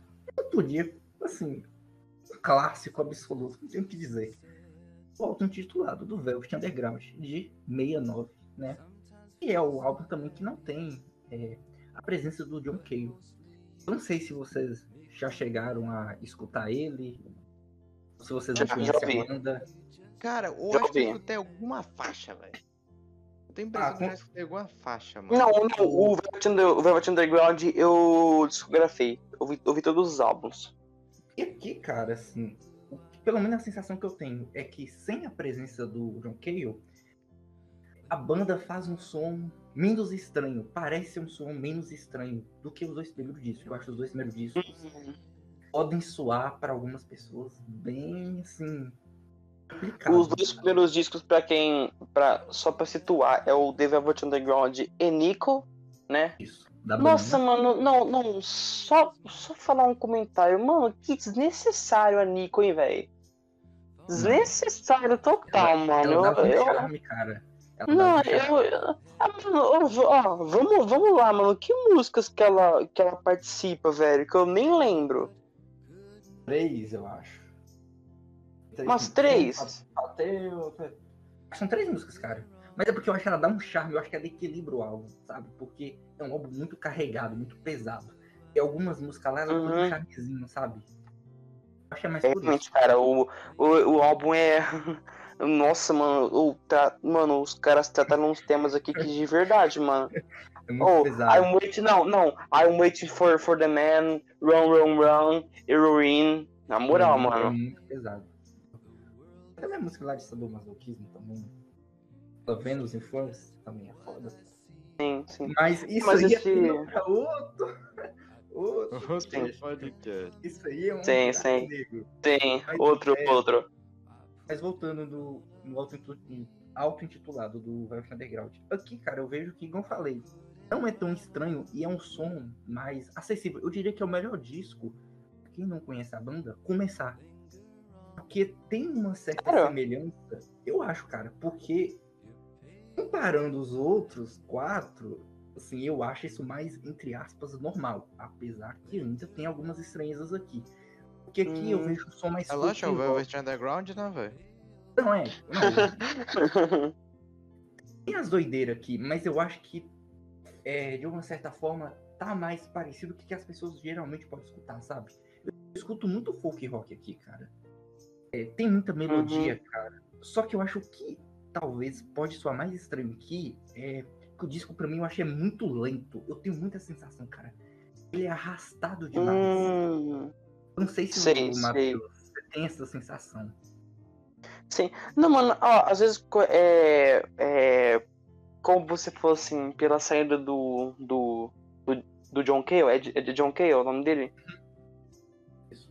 Então, então, mano, é, às vezes a banda poderia ter mudado o rumo e tá meio que, tipo, fazendo ele, não, tipo, ó, vamos, vamos, vamos fazer pra, pra dar continuidade. Eu não sei se, eu não sei se o, John Cale era um membro, é, assim, considerado essencial pra banda, um membro importante. Cara, Eu, eu, eu não, acho eu não, eu não cheguei a estudar a história do, do Velvet Underground, cara. Foi, foi muito pouca coisa que eu. Eu mais discografei. Eu ouvi, eu ouvi toda a discografia da banda, mas agora a história em si eu não peguei muita coisa, não. Eu acho que o lance do Velvet Underground, voltando lá no disco da Banana, o que faz aquele disco ser especial é exatamente a oposição entre o Lou Reed e o John Cale. Porque o John Cale, cara, é um cara mais erudito, entre aspas, sabe? Um cara mais... Tem umas Uhum. doideiras, ele que colocava aquelas estranhezas. E o Lou Reed Hum. é um, tipo, gente como a gente, sabe? Eu acho Uhum. que isso que fazia soar meio estranho. E aqui, por isso que eu acho que aqui é, uma- é um som que aparentemente pode soar mais normal. E eu também acho que esse disco aqui tem mais a ver até com a carreira solo do Lou Reed. Olha só. O início dessa transição. Porque o outro disco que vai vir depois também vai ficando mais acessível, um disco também mais pop. E depois, né? Sim, o. o Lady, né? Uhum. Então eu Uhum. acho que aqui também já começa uma transição. Inclusive, cara, esse disco tem uma das músicas, tem um dos hits, se é que eu posso Uhum. dizer, do The Velvet Underground, Muito que é, é Perry Blue Eyes, né, mano? Eu não gosto tanto dessa música. Não é, não é nem meu top 5 do álbum, pra te falar a verdade. Ô, louco. Eu, eu gosto muito Isso não de é- que Isso aí Quê? não é. Como é que fala? Não é síndrome de underground, não, né? Não, cara, não, cara. Não, a música não é ruim, cara. Mas é que eu acho que no álbum tem outras que me marcam. Então, tipo, Candy Caesar, cara, eu acho uma música linda, mas muito linda, cara. É triste, É. é triste. Mas, cara, ela te toca de um jeito que eu não sei explicar. A mesma coisa com aquela Jesus, cara. Aquilo fica na sua cabeça. Não adianta. É outra música também que eu gosto muito. Sim, sim. Não, cara, é que, é que assim, eu, eu falei de, de Blue Eyes, porque assim, depois de Sunday Morning, era a música mais, mais famosa do The Velvet Underground, né, mano? Blue Eyes. E o engraçado, sim. cara, é que esse disco, eles tinham a ambição de serem mais acessíveis, de fato. Só que, É, na é, época, até, o até porque desempenho primeiro da Billboard foi pior, cara. Não pegou nem top 200 da Billboard na época. Ô louco, mano, ô louco, velho. Foi pior do que em relação Mano. aos dois primeiros, velho. Mano, na moral, me surpreende, mano, como o Velvet Underground é conhecido, cara, me surpreende. Ó, ó, ó, vamos lá. Primeiro álbum vendeu 50 mil cópias, se eu- não me engano. Vamos lá, é, o, álbum é, é raríssimo, é é, é, é item- é item de, é item de colecionador quem tem esse álbum. Uhum. Aí você aí você vai e, e me fala uma dessa, que os caras não chegou nem no top 200. Mano, me, me surpreende como que, como que os caras é, é conhecido hoje em dia. Me, me cara, surpreende.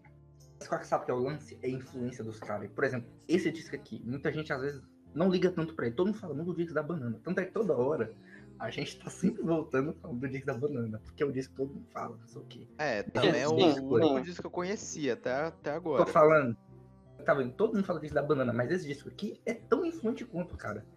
Aquele som lá, aquelas bandas de rock dos anos 80, anos 90, cara. É desse disco aqui. Eu, eu até vou dizer que esse disco é um dos primeiros discos de indie rock da história, cara.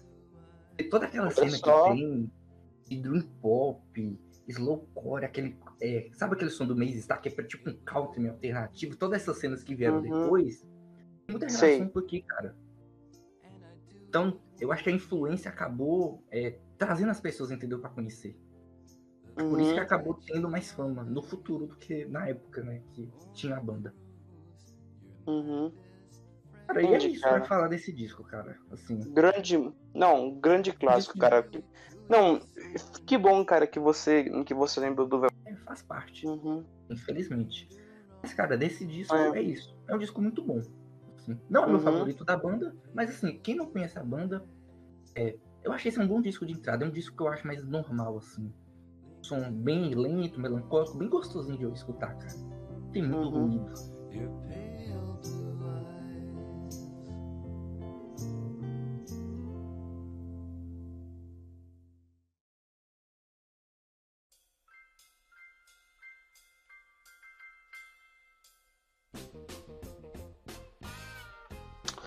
Legal, cara.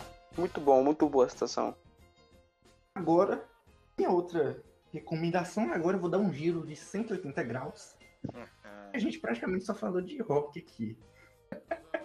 Hum, Mas eu acabei escolhendo o disco que. Eu sei que o ano de 69 é muito foda, tem muita coisa boa, mas tem um disco aqui, cara, que é um clássico do Soul, cara, que é o disco do Isaac Reis, chamado Hot Buttered Soul. É um... Esse disco, cara, é fantástico. Eu não sei se vocês conhecem. cara, eu já. Ó, ó, de verdade, falar bem a verdade pra você, eu não conheço. Mas se você falou que é soul, eu vou ouvir. Eu vou ouvir, cara, porque, porque assim, ó. Agora, uma, uma, uma coisa minha. Eu, ultimamente, mano, eu tenho. Eu tenho. Eu queria muito, cara, expandir as coisas que. Os gêneros que eu, que eu escuto. Então, tipo assim, eu, eu escuto soul, eu escuto, só que, tipo. É. Eu fico sempre no- no- nos mais, tipo, ah, Marvin Gaye, ah, Tim Maia, entendeu? Então, mano, eu tô, eu tô, eu tô procurando, cara, expandir, mano. E quanto mais coisa, pra mim, cara, que eu, que eu posso conhecer melhor, cara. Então, eu não conheço, mas eu já vou até colocar na, na minha lista, cara. Cara, Isaac Reis é um artista muito legal. Esse disco é muito bom. Eu até não considero esse o melhor disco dos caras, mas, cara, eu recomendo muito esse disco. Não sei se você gosta de Funkadelic ou de Mototown, esse tipo de banda, mas quem gosta dessas bandas vai gostar muito desse disco aqui, cara. Por quê? Pra começar, esse disco aqui, na época, de uma certa forma, ele foi revolucionário. Porque na época, cara, eu colocava esse soul, cara, música de 3 minutos pra tocar na rádio. Os caras, o cara, na verdade, em 69, lançava música quase que progressiva em 69, cara. Uhum. Nossa. É quase um soul progressivo. Cara, assim. agora que eu tô olhando aqui sobre o disco. Quatro faixas só. Aham. Não, e, Só e você vê a duração. faixas? Só quatro faixas. Aqui tá, aqui tá, aqui tá, aqui tá mostrando seis, mano. Eu tô vendo aqui. Aqui Depende tô da versão. Se é a versão que você tá olhando, cara. Mas são quatro faixas. Caramba. Aí, pra você, qual é a, a das quatro a melhor faixa? Cara, com certeza, sem dúvida nenhuma, a primeira, que é o Walk On By, cara, que é, na verdade, um cover, mas, cara, não apenas um cover, é o cover, assim, é uma releitura muito boa. Cara, esse disco aqui, cara, guitarra psicodélica, cara, tem arranjo de corda que é sensacional, e o disco, ele tem também, ele soa meio orquestral, sabe, aquele som bem classudo, mas que é muito Uhum. bem orgânico, bem, a- cheio de arranjo muito bem feito, cara, assim, música de bom nível, cara, assim, é sensacional, assim, recomendo muito, assim. No momento você fica até impressionado de como que, assim, bem feito a parada, assim, eu adoro. E aquele disco, cara, que é perfeito para aqueles momentos mais, digamos assim, picantes, entendeu? Momento Disco- 69, Hum. né, velho? Exatamente, É. meio 69. Ele é meio sensual, cara, assim. Eu amo esse ano, mano. Eu amo esse ano. E, cara, e não é à toa que o Isaac Reis, ele já foi sampleado por uma caralhada de gente, cara. Provavelmente vocês já devem conhecer o Isaac Reis por alguma outra banda aí que já sampleou. Tem aquela Glory Box, Portishead também, que é sampleado deles. É muita banda de hip hop sampleia. Então, assim, é um cara que meio que. Ele tá aí no- na música, só que às vezes a galera acaba não conhecendo, né? Fica por trás, Uhum. a galera acaba sampleando. Mas, cara, quem gosta de soul e gosta de, também de rock psicodélico, super indico. Algumas pessoas vão falar, ai, as músicas são muito longas, que não sei o quê. Mas, cara, todas as músicas são boas, cara. Assim, é tão bom que, tipo, Cara, você a Sim. sim, Eu- sim. Tipo assim, ó, é. Soul Music, cara, ó. De, não, de verdade, cara, eu. Ó, ultimamente eu tenho escutado um cara que não é de 69, mas eu vou citar mesmo assim. Ele lançou um único álbum, cara. Porque, tipo, ele veio a, a, a falecer. Que é o The Baby Rui, cara. Baby Rui. Ele lançou um álbum que chama The Baby Rui Story, The Living Legend. E infelizmente ele só conseguiu gravar esse álbum, cara. E algumas músicas tem. Tem uma música aqui que chama é, a, Change, a Change is Going, Going to Come. Tem 11 minutos. Mano, você não quer que a música acaba. Uhum. É Você- aí, cara. Você, cara, você, você não quer. Cara, quando a música acaba, você fala, tipo, putz, mano, acabou, velho. Hum. Cara, se, mano, pelo menos a Soul Music, cara, me dá um êxtase ouvir isso, cara. Você fica, tipo, sabe, é um, é um negócio animado pra caramba, mano. É impossível você ficar parado. É, cara, tipo, é impossível. Cara, é impossível você, você ficar parado ouvindo um negócio desse, mano. É simplesmente impossível. É, nesse nível Agora- aí, cara. Falar, Agora, antes de encerrar o assunto do Isaac Reis, eu quero um desafio pra você, Igor. Hum. Fala o nome da segunda faixa sem gaguejar. Vai, Hum, Impossível, cara. vai, fala, não, tenta. não, não tem Tenta. Galera, quem, quem for aí, procura no Spotify o álbum e tenta ler Ó, o nome da segunda posso tentar? é. Vai, tenta. Posso tentar? Posso tentar? Uh -uh. Hyperbolix Lablexekedalic Mystic. tá bom, tá bom, tá Pronto. bom. Pronto, pronto. Tá bom, já é um trem, velho. Tentei. Cara, uns álbuns de música eletrônica também que é desse jeito, tipo, uns nomes, tipo, o título do álbum é uns nomes assim, bem bizarros, assim. Não entendo, mas beleza, faz parte. É, sobre esse disco, mais alguma coisa? Tem uma outra coisa que eu não quero é falar também que esse disco é um dos mais ambiciosos, cara, de disco de soul. Não vou dizer que é o maior, mas assim, um dos discos mais ambiciosos, porque na época, cara, a gente tem 69, tá ligado? Assim, é, é muito à frente da- do tempo. Foi um disco que Uhum. fez muito sucesso.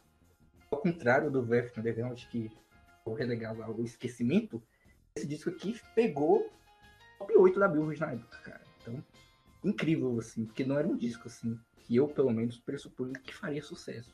Ô, louco, cara. Não pode parecer, não parece que ser tão acessível.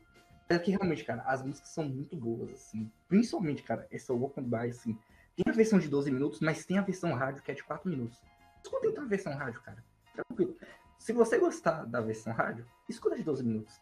Você vai entender por que, que ela tem 12 minutos. Sim, sim. Então é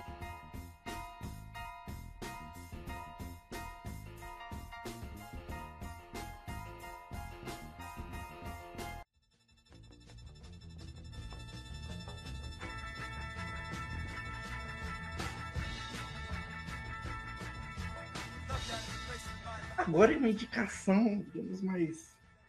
é, Não vou dizer underground, mas um pouco mais bizarra. Que é Hum. disco O Monster Move, da banda Ken, que não sei se vocês conhecem, que é uma banda de kraut rock. Não sei se vocês conhecem alguma coisa de é? kraut rock. Rock. Country? Não, kraut rock. Ah, nossa, cara, nunca. Mano, ó, pelo que eu vi aqui, cara, o disco tem quatro músicas e tem meia hora. não, imagina, não, imagina, imagina. Cara, assim, pra quem não conhece o kraut rock, o kraut rock é o nome que a galera dá para as bandas, principalmente da Alemanha ali, final dos anos 60 e início dos anos 70. Por quê? Essas bandas, cara, todos esses músicos daquela época da Alemanha, eles vivenciaram o pós-guerra. Então imagina, tu perdeu a Segunda Guerra. Tu vai se inspirar nos Beatles? Ou numa Não. banda? Não tem sentido, tá ligado? Não tem sentido. Óbvio que ele de alguma Hum. forma teve alguma coisa ali, que eles se inspiraram. Mas assim, eles não olhavam pros Beatles e falavam, cara, eu quero ser essa banda. Eles não tiveram isso. E eles também não gostavam também da música da própria Alemanha. Então o único caminho que sobrou pros caras daquela época era tentar fazer uma coisa, tipo, maluca. Assim, um som totalmente experimental. Que era era a única saída, porque não tinha outra coisa naquela época a ser feita. Foi o que eles fizeram.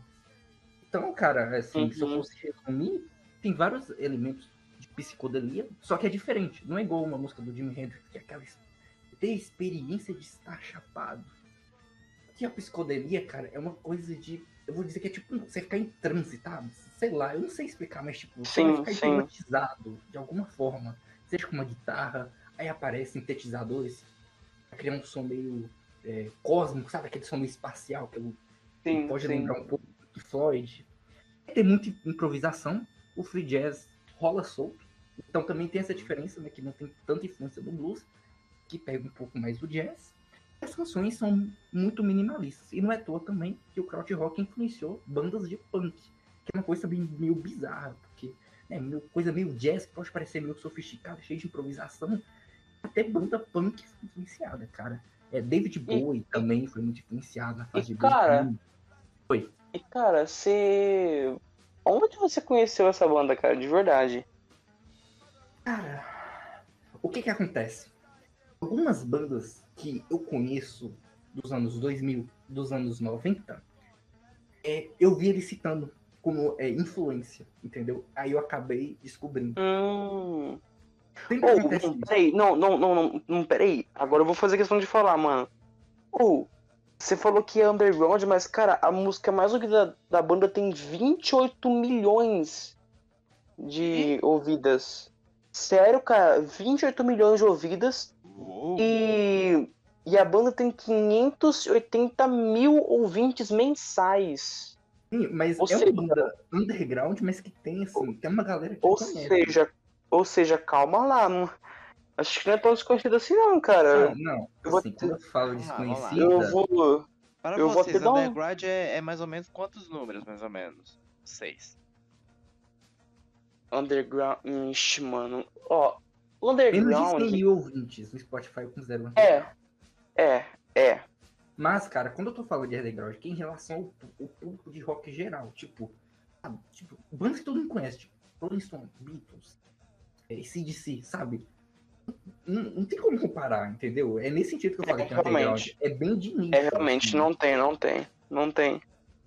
É realmente não tem. mais, assim, só quem realmente conhece aquele estilo que gosta, assim. É tipo algumas bandas de rock progressivo também.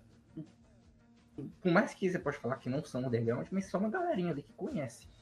Então eu conheci o de Jeito, cara. E é uma banda, assim, eu considero uma das bandas mais inovadoras, mesmo que não tenha muito sucesso, mas eles eram exatamente o contrário do CDC. Porque todos os discos dos caras era tipo um diferente do outro. Tanto é que o Monster Movie é a estreia dos caras. É uma estreia muito sólida. E depois desse do Monster Movie, vai vir três discos que são considerados clássicos do Krautrock. É, tem um Tagumago, que é meu favorito. Que assim, é um disco loucura, é o disco que literalmente você escuta ele e é um disco sobre a loucura, você, você fica louco, assim, é bizarro, mas é muito bom. Um disco mais acessível deles, que é o Ash Mies, que eu gosto também, é bem, tem umas canções bem popzinhas, sabe? É, e tem é, o Future Days, que já foi até considerado o oitavo melhor disco de rock progressivo de todos os tempos pela Rolling Stones, que também é um disco bem legal. Eu achei ele um pouquinho mais complicado. Caramba. Todos esses três discos, sim, são clássicos, só que o Monster Movie é como se fosse o som primitivo da banda, o que eles estavam tentando fazer e que depois seria, digamos assim, aprimorado, sabe? Eu diria que é uma mistura de Velvet Underground e King Crimson nesse disco. Assim, e pra mim a Hum. faixa que eu mais gosto é a Outside My Door. Eu acho muito legal. E é uma faixa bem roqueira, assim, um som bem cru. E e uma coisa que eu acho muito interessante nessa faixa, que tem um momento dela que tem um vocal meio agressivo. Me soa muito estranho, porque pode parecer, cara, é, alguma coisa meio heavy metal, ou sei lá, uma coisa meio punk hardcore. É muito bizarro, porque, tipo, é muito distante se você parar pra pensar. Se eu utilizar um vocal agressivo desse numa banda couch rock, não tem muito sentido. Isso é dos anos 60, né? Aham, a gente tem 69, cara. O cara fazendo aquele vocal agressivo. Caramba. muito bizarro. E também, essa coisa que eu falei do som meio roqueiro me lembra Nirvana, cara. Eu tenho muita sensação. Me lembra o Nirvana, cara. Essa coisa do som meio sujo. Me lembra também, cara. Sério, é. Quando você começa a escutar, você começa a ver que várias coisas vão se conectando. Aí, então, fiquei essa My tá, Door, velho? cara, é a música mais, assim, acho mais acessível do álbum, né? Não é o melhor álbum dos caras, assim, mas assim, se você conhece os outros três discos depois vai escutar ele, as coisas vão se encaixar. E tem, né? Como qualquer disco deles, tem sempre uma música lá, toda gigante, que é sempre aquelas músicas para você viajar. A suíte, e a, que é a You Do Right. 20 minutos. É, não acho ela, assim, da suíte que eles têm, a melhor, mas é uma faixa bem legal e é uma faixa que já mostra o grande diferencial da banda, porque o grande lance do Ken, cara, é o seguinte: o baterista dele é um baterista fantástico. Ele trabalha de forma diferente do que outros bateristas, tipo de uma banda tipo Rush, é, Led Zeppelin, The Who, que também tem bateristas fantásticos. Porque normalmente nessas bandas de rock mais tradicional, tu tem a virada, né? Sempre aquela coisa Uhum. virada da bateria. Ele faz diferente, Uhum. ele toca de forma monótona. Então vai ter muito groove, vai ter muito funk, só que ele faz isso de forma repetida. Entendeu? Fosse um Uhum. toda hora a mesma coisa. E isso cria uma certa sensação hipnótica. Então, literalmente, se você parar pra pensar, o beat da Caramba. música eletrônica. Feito com uma bateria Caramba. naquela época. Tanto é que tem é, tipos de música eletrônica que o pessoal vai pra balada pra escutar essa, esse beat eletrônico pra você ficar brisado. Só que aqui é de uma forma mais arcaica, tá ligado? Muito bizarro. Uhum. É meio, é meio que eles foram um dos percussores dessa parada. Eles não foram os únicos, tem outras bandas que também faziam isso. É, isso eu acho também é uma grande característica, cara. A sessão rítmica do Ken, assim, o que eu já escutei na vida, eu acho mais bizarro, assim. É, o trabalho do baterista é impecável em todos os discos, assim. Os grooves que ele que põe. E por isso que muitas bandas é, gostam do Ken, exatamente por isso. Muitas bandas sempre como influência. Por causa exatamente do groove da bateria, que é muito funkeada. Cara, e é isso, assim, é uma banda mais estranha, né, digamos assim, não é tão acessível, mas é uma banda que depois você escuta, você entende a loucura. É uma banda bem legal, cara. E eles têm umas músicas popzinhas que são sensacionais também. Se você pegar assim, não quer escutar os discos, escuta lá as 10, as 10 músicas lá mais tocadas, antes de você começar a entrar nos discos, são músicas mais acessíveis, vai ter umas músicas lá que vai colar na tua cabeça, cara. Porque realmente eles têm umas músicas pop muito legais. E, cara, é isso. Crowd rock, sempre digo crowd rock, cara, é um gênero que, assim, muita influência pra música pop. assim. A galera não conhece, mas é, é muito importante. Tem é, o Kraftwerk, que todo mundo fala também, que é muito influente. E é isso, cara. Quem foi isso?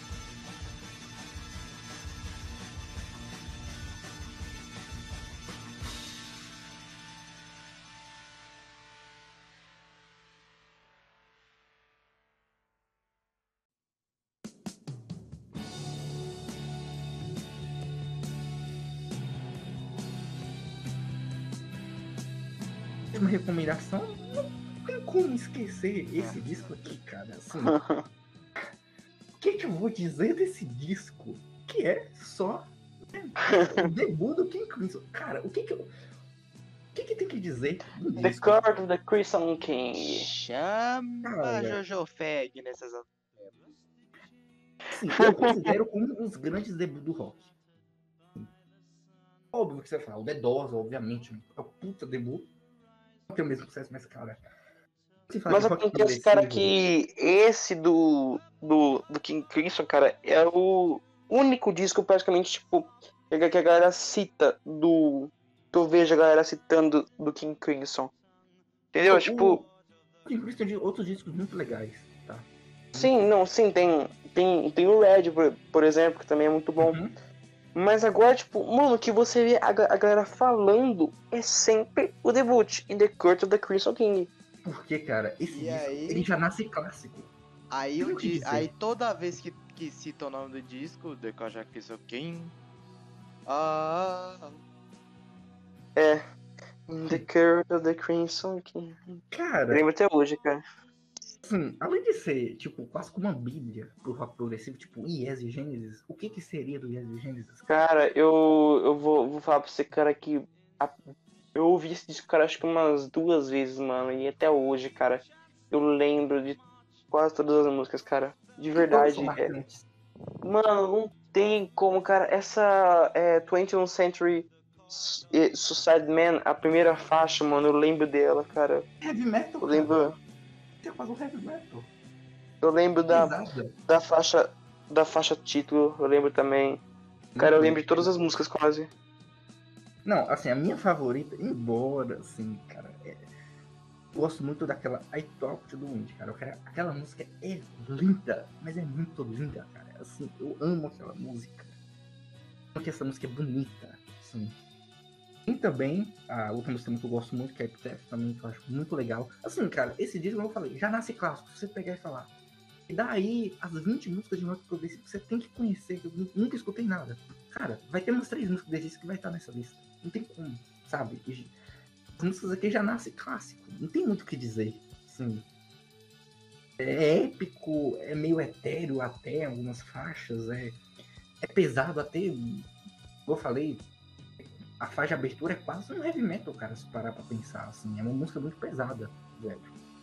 Eu, mas pra mim o grande lance desse disco, e que eu acho que faz as pessoas é, sempre citarem, cara, o fato que, por mais que é um rock progressivo, sofisticado, que não sei o que, erudito, improvisação, blá blá blá blá blá blá, aqui tem um grande lance, que é o que eu acho que diferencia de todos os outros discos, do do e vários discos, na maioria dos discos de rock progressivo, a questão do feeling. Todas as músicas aqui, elas têm um certo lirismo, cara, que é impressionante, velho. Não tem jeito, sabe? E, cara, não tem o que dizer. tudo progressivo. Certo, cara, certo. Nossa, sabe que, ô, ô Igor, eu vou, vou falar pra você uma coisa que eu tava, que eu tava pensando pra você. A, a sua parte, cara, foi igualzinho um álbum de rock progressivo. Sabe por quê? Sabe por quê? Você citou somente quatro álbuns, mas falou bastante deles, mano. Exatamente. Velho, fez tá Não, não, não, não, não, não, não, não, tipo assim, é. Não, tipo, foi, foi legal que você, que você passou pra, pra galera que tá, que tá ouvindo a gente, tipo.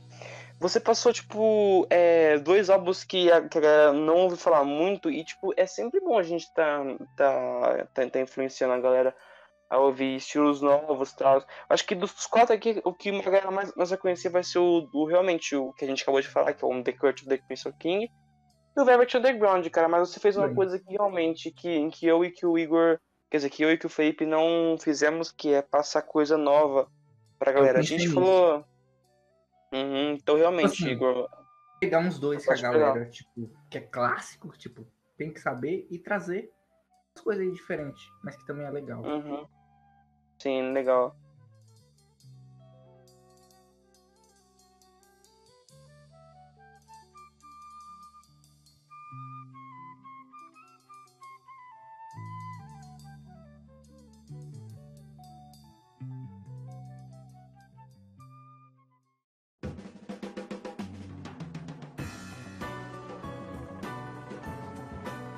É, alguém tem mais alguma consideração a fazer sobre os álbuns? Não. Igor não. já, Igor já falou seguinte. tudo. da- Hum, Não, calma aí. Vou, vou fazer aqui a minha. Não, não vou fazer nenhuma suíte progressiva aqui nas minhas palavras, não, cara. Mas é o seguinte, cara, todos os discos aqui que a gente falou, cara, dê um jeito de escutar, velho. Todos, cara. Porque todos Sim, são bons, sim. velho. sim, todos, Escutem, todos. cara. Todos aqui, cara, de alguma forma você vai se identificar. velho. Então é só isso que eu, assim, que eu quero falar. Por favor, escutem, cara, porque vale a pena. Realmente. Esses que a gente se se citou aqui, que tipo, cada um dos três citou aqui, é porque realmente, galera, corram atrás, façam alguma coisa, mas escutem, porque valem a, porque valem a pena serem ouvidos. Não, não são álbuns que devem ser caídos no esquecimento ou sei lá. Eu sei que, tipo, é sempre bom a gente escutar o, o atual, sabe? Não ficar só na, na monotonia ou viver, tipo, das coisas que já, que já se foram. Mas pra gente entender o futuro e entender o que tá acontecendo, é importante que a gente estude o passado. É importante que a gente veja o contexto da época. Olha só, a gente tá falando de mais de de 50 anos atrás. E são álbuns que, tipo, são revolucionários até hoje. Então, galera, realmente, corram atrás. E ainda não acabou. Agora a gente vai ter as nossas, as nossas- as nossas recomendações. E são meras recomendações. São só álbuns que a gente vai falar São Vocês- né? é, é, só, é, só pra aquele chato não dizer, ah, olha só, eles não falaram sobre, sobre esse álbum, mas gente, calma aí que a gente vai falar assim, a gente vai pelo menos citar o nome dele. Pra, pra quem não conhece, que. Enfim, e pra quem já conhece, ficar feliz. Mas todos esses álbuns que a gente vai citar agora, e todos que a gente já citaram, é, escutem todos, escutem, escutem. É, sempre é bom você ter um leque maior de conhecimento das coisas. Bem, vamos lá? Podemos começar as nossas Bora. recomendações? Sim. Vamos lá. é, temos aqui Hot Hats do Frank Zappa, Gente, né? Gênio, gênio Frank Zappa, não precisamos falar Gênio. nada sobre ele, né? O álbum, o, o nome, eu não consigo falar essa palavra dita. Enfim, é um álbum que tem o mesmo nome do o The titulado, cara. O É, o álbum titulado, é palavra. álbum do The, do The Stokes, né? Uma banda que, Funkzão. uma banda que, uma banda que inclusive eu preciso ouvir também. E provando que The Kinks não é só You Really Got Me e All Day and All of the Night. nós temos aqui, nós temos aqui uma outra ópera rock, olha só, uma outra ópera rock, que é Arthur, or the Decline and the Fall of the British Empire, né? É, Maravilhoso, cara.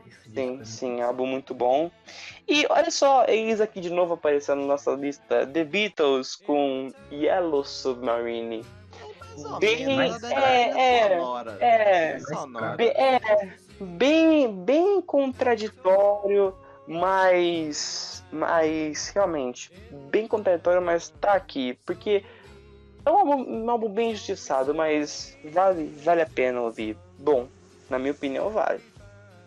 É, agora nós temos aqui dois de uma vez, que esses realmente são contraditórios, mas eu vou. A gente, a gente vai citar porque, no fundo, no fundo, eles têm a sua importância. São dois álbuns do Pink Floyd, que é o Amagama, né? O muito contraditório Amagama. Tem gente que. Tem gente que gosta, tem gente que odeia, Não, tem blasfema gente que o álbum. gosta e, não- e tem gente que não gosta. Por causa que É. não dá pra ficar. Não dá pra ser extremo com esse álbum, velho. É, não, realmente, o, o, Maguma, ele, ele é bem experimental. Essa aqui é a questão, tipo, não é um álbum ruim, é um álbum experimental. Às Entendeu? Demora um tempo, cara, pra você acostumar, pra você gostar. Sim. E, e o More, que é, né, a trilha sonora do filme, More. É... Inclusive, esse álbum, cara, tem uma música que eu sempre lembro dela quando eu cito esse álbum, que é The Nairo Song, né? Que é uma das músicas mais pesadas, se não a música mais pesada, mais pesada do Pink Floyd. Enfim, são álbuns que são, são legais, são legais, escutem. E agora nós temos Volunteers, do Jefferson Airplane. Cara, é bom pra ficar. álbum- Mano. É bom pra ficar chapado sem usar droga.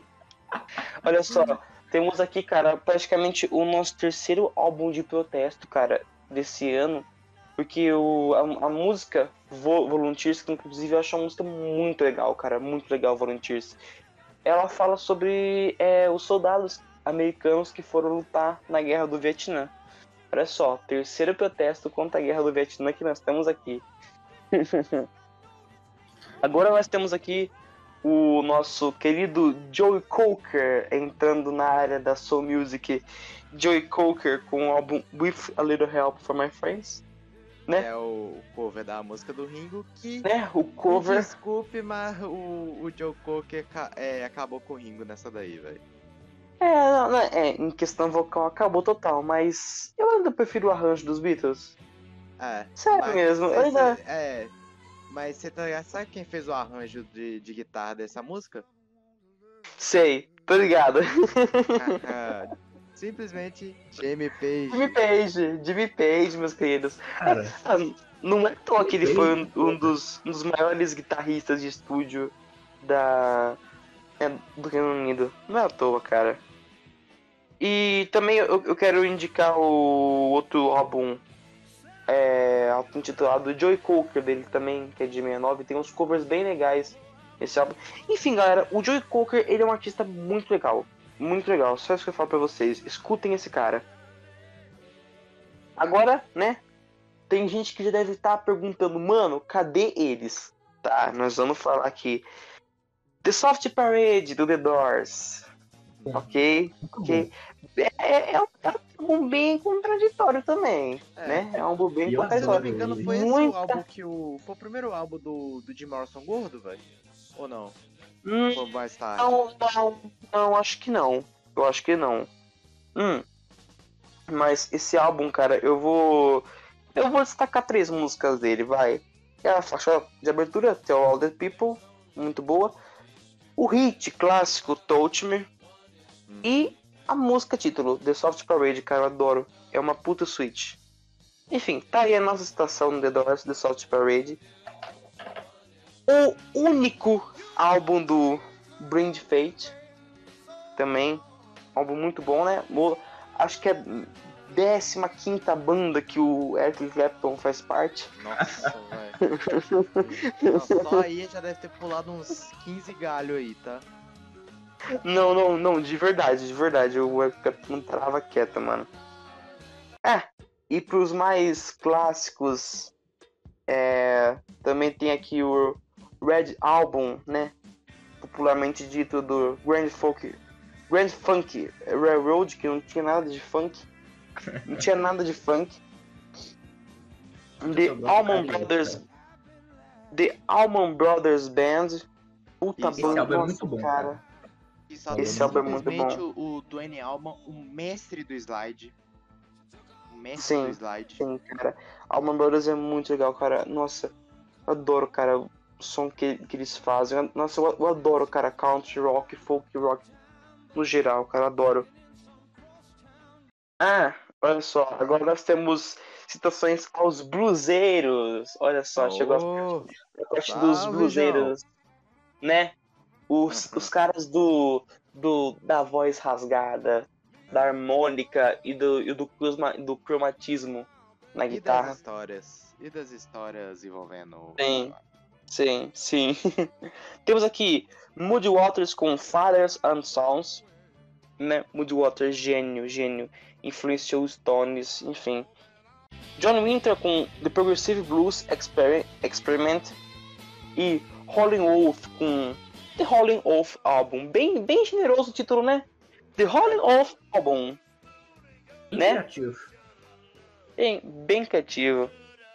E temos também B.B. King com Compare Well, né? Grande B.B. King. Grande B.B. King. Ah! E também, pra galera não se morder de raiva da gente, né? Porque os, os fãs desse cara são bem extremos. Temos É. aqui ele, Mr. Bob Dylan Ladle, Com- com Nashville Skyline. Né, Nashville, Caroline. Foi mal, Ah. eu gosto de imitar o Bob Dylan, velho. E temos aqui, não poderíamos esquecer dele, né? Aquela coisa que eu, que eu falei que eu, que eu não gosto, que eu odeio, né? Essa auto-intitulação de rei.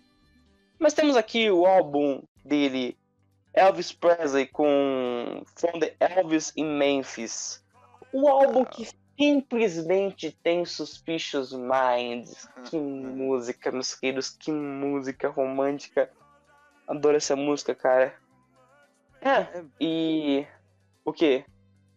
Não, eu acho que Suspicion Mind tá.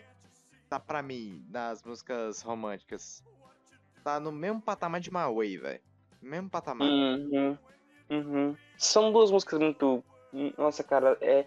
A voz do Elvis, cara, nessas músicas tá. Nossa, muito boa, muito boa. Ah, e temos aqui mais duas citações que eu vou fazer a música brasileira, né? É, tem, tem que ter, tem que ter, tem que ter. Que é o álbum Jorge Ben, né? De 69, que o pessoal também conhece como, como Flamengo, né? Aham. Grande Jorge Ben com. eu- Sobre esse álbum, até sinto um cheirinho nele, velho. O quê? Eu até sinto um cheirinho nele, velho. Do quê? Ah, Matheus, vai, Matheus. Aí O, não. o Igor entendeu, o Igor entendeu. Eu entendi a piada. Ah, eu não entendi, cara. Não, mas. Ah, o álbum que tem simplesmente País Tropical e Take It Easy, My Brother Charles. Meu Deus do céu. Meu Deus do céu. Ah, e também o álbum da maravilhosa Gal Costa, de 69, cara. Esse álbum marca o tropicalismo total dela. Tem Não Identificado e tem a famosíssima, maravilhosa Divino Maravilhoso e a Baby, canção que ela fez com Caetano. Grande álbum desse da Gal Costa. Aliás, pra mim. Tropicália no talo, né, velho? É, a Tropicália no talo. Que aliás, que é pra mim o. Ela pra mim é a melhor cantora, cara, desse país, não tem igual. A voz dela é literalmente Juliette, divina, cara. maravilhosa. Da Juliette? Pelo amor de? Deus. É. Pelo amor de Deus. Juliette, cara. Ah, tá. Desculpa, Costa. Eu pensei que você tinha falado da Juliette. Foi mal. Não, não. Bem, estamos chegando ao final. Temos aqui o álbum The Band, né? Auto-intitulado The Band. A banda que, que acompanhava o Dylan, né? Mas depois acabou seguindo uma carreira própria. Bem original, né, cara? The Band. The Band. Tá né? The Band. The Band. Certo. E aqui, para encerrar, não menos importante, o nosso Neil Young com Everybody Know This Is Nowhere. Cara, eu Nossa, adoro. Cara, cara, eu adoro a capa desse álbum, cara. Eu adoro, cara. Ela passa uma. Uma paz, sei lá. É um ASMR versão de imagem. Sim, sim.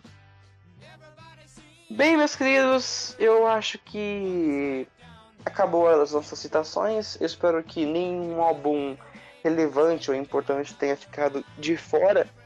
Procuramos citar todos os álbuns marcantes desse ano, que foi muito bom. Foi um papo muito legal. E aí, você tem, você tem as suas considerações finais? Cara, assim, 69, cara, assim, é o ano que você pode tirar pra escutar tudo. Porque, assim, muita coisa de, do mais, da mais alta qualidade, cara. Tem muita coisa boa, cara. Então, escutem, só isso, cara. É. É o nosso recado, galera. Só escutem esses álbuns, né? Desse ano tão excitante. Bem, chegamos ao fim. É isso? É isso. Exatamente. Até o próximo Ok. episódio. Ok, muito Ah. obrigado, galera, a todos vocês que escutaram nós até aqui. Espero que vocês tenham gostado do, do nosso papo, da nossa conversa. E bem, é isso. Eu me despeço aqui e até o próximo. Teve, galera. Então é isso, senhores. Muito obrigado por escutar até aqui. Se possível, compartilhe esse podcast, que isso vai nos ajudar bastante a seguir o nosso projeto. É isso, senhores. Se você quiser mandar um e-mail para nós, mande no rocknãorolacast.gmail.com Então é isso, senhores. Muito, muito obrigado por escutar até aqui. Se cuide.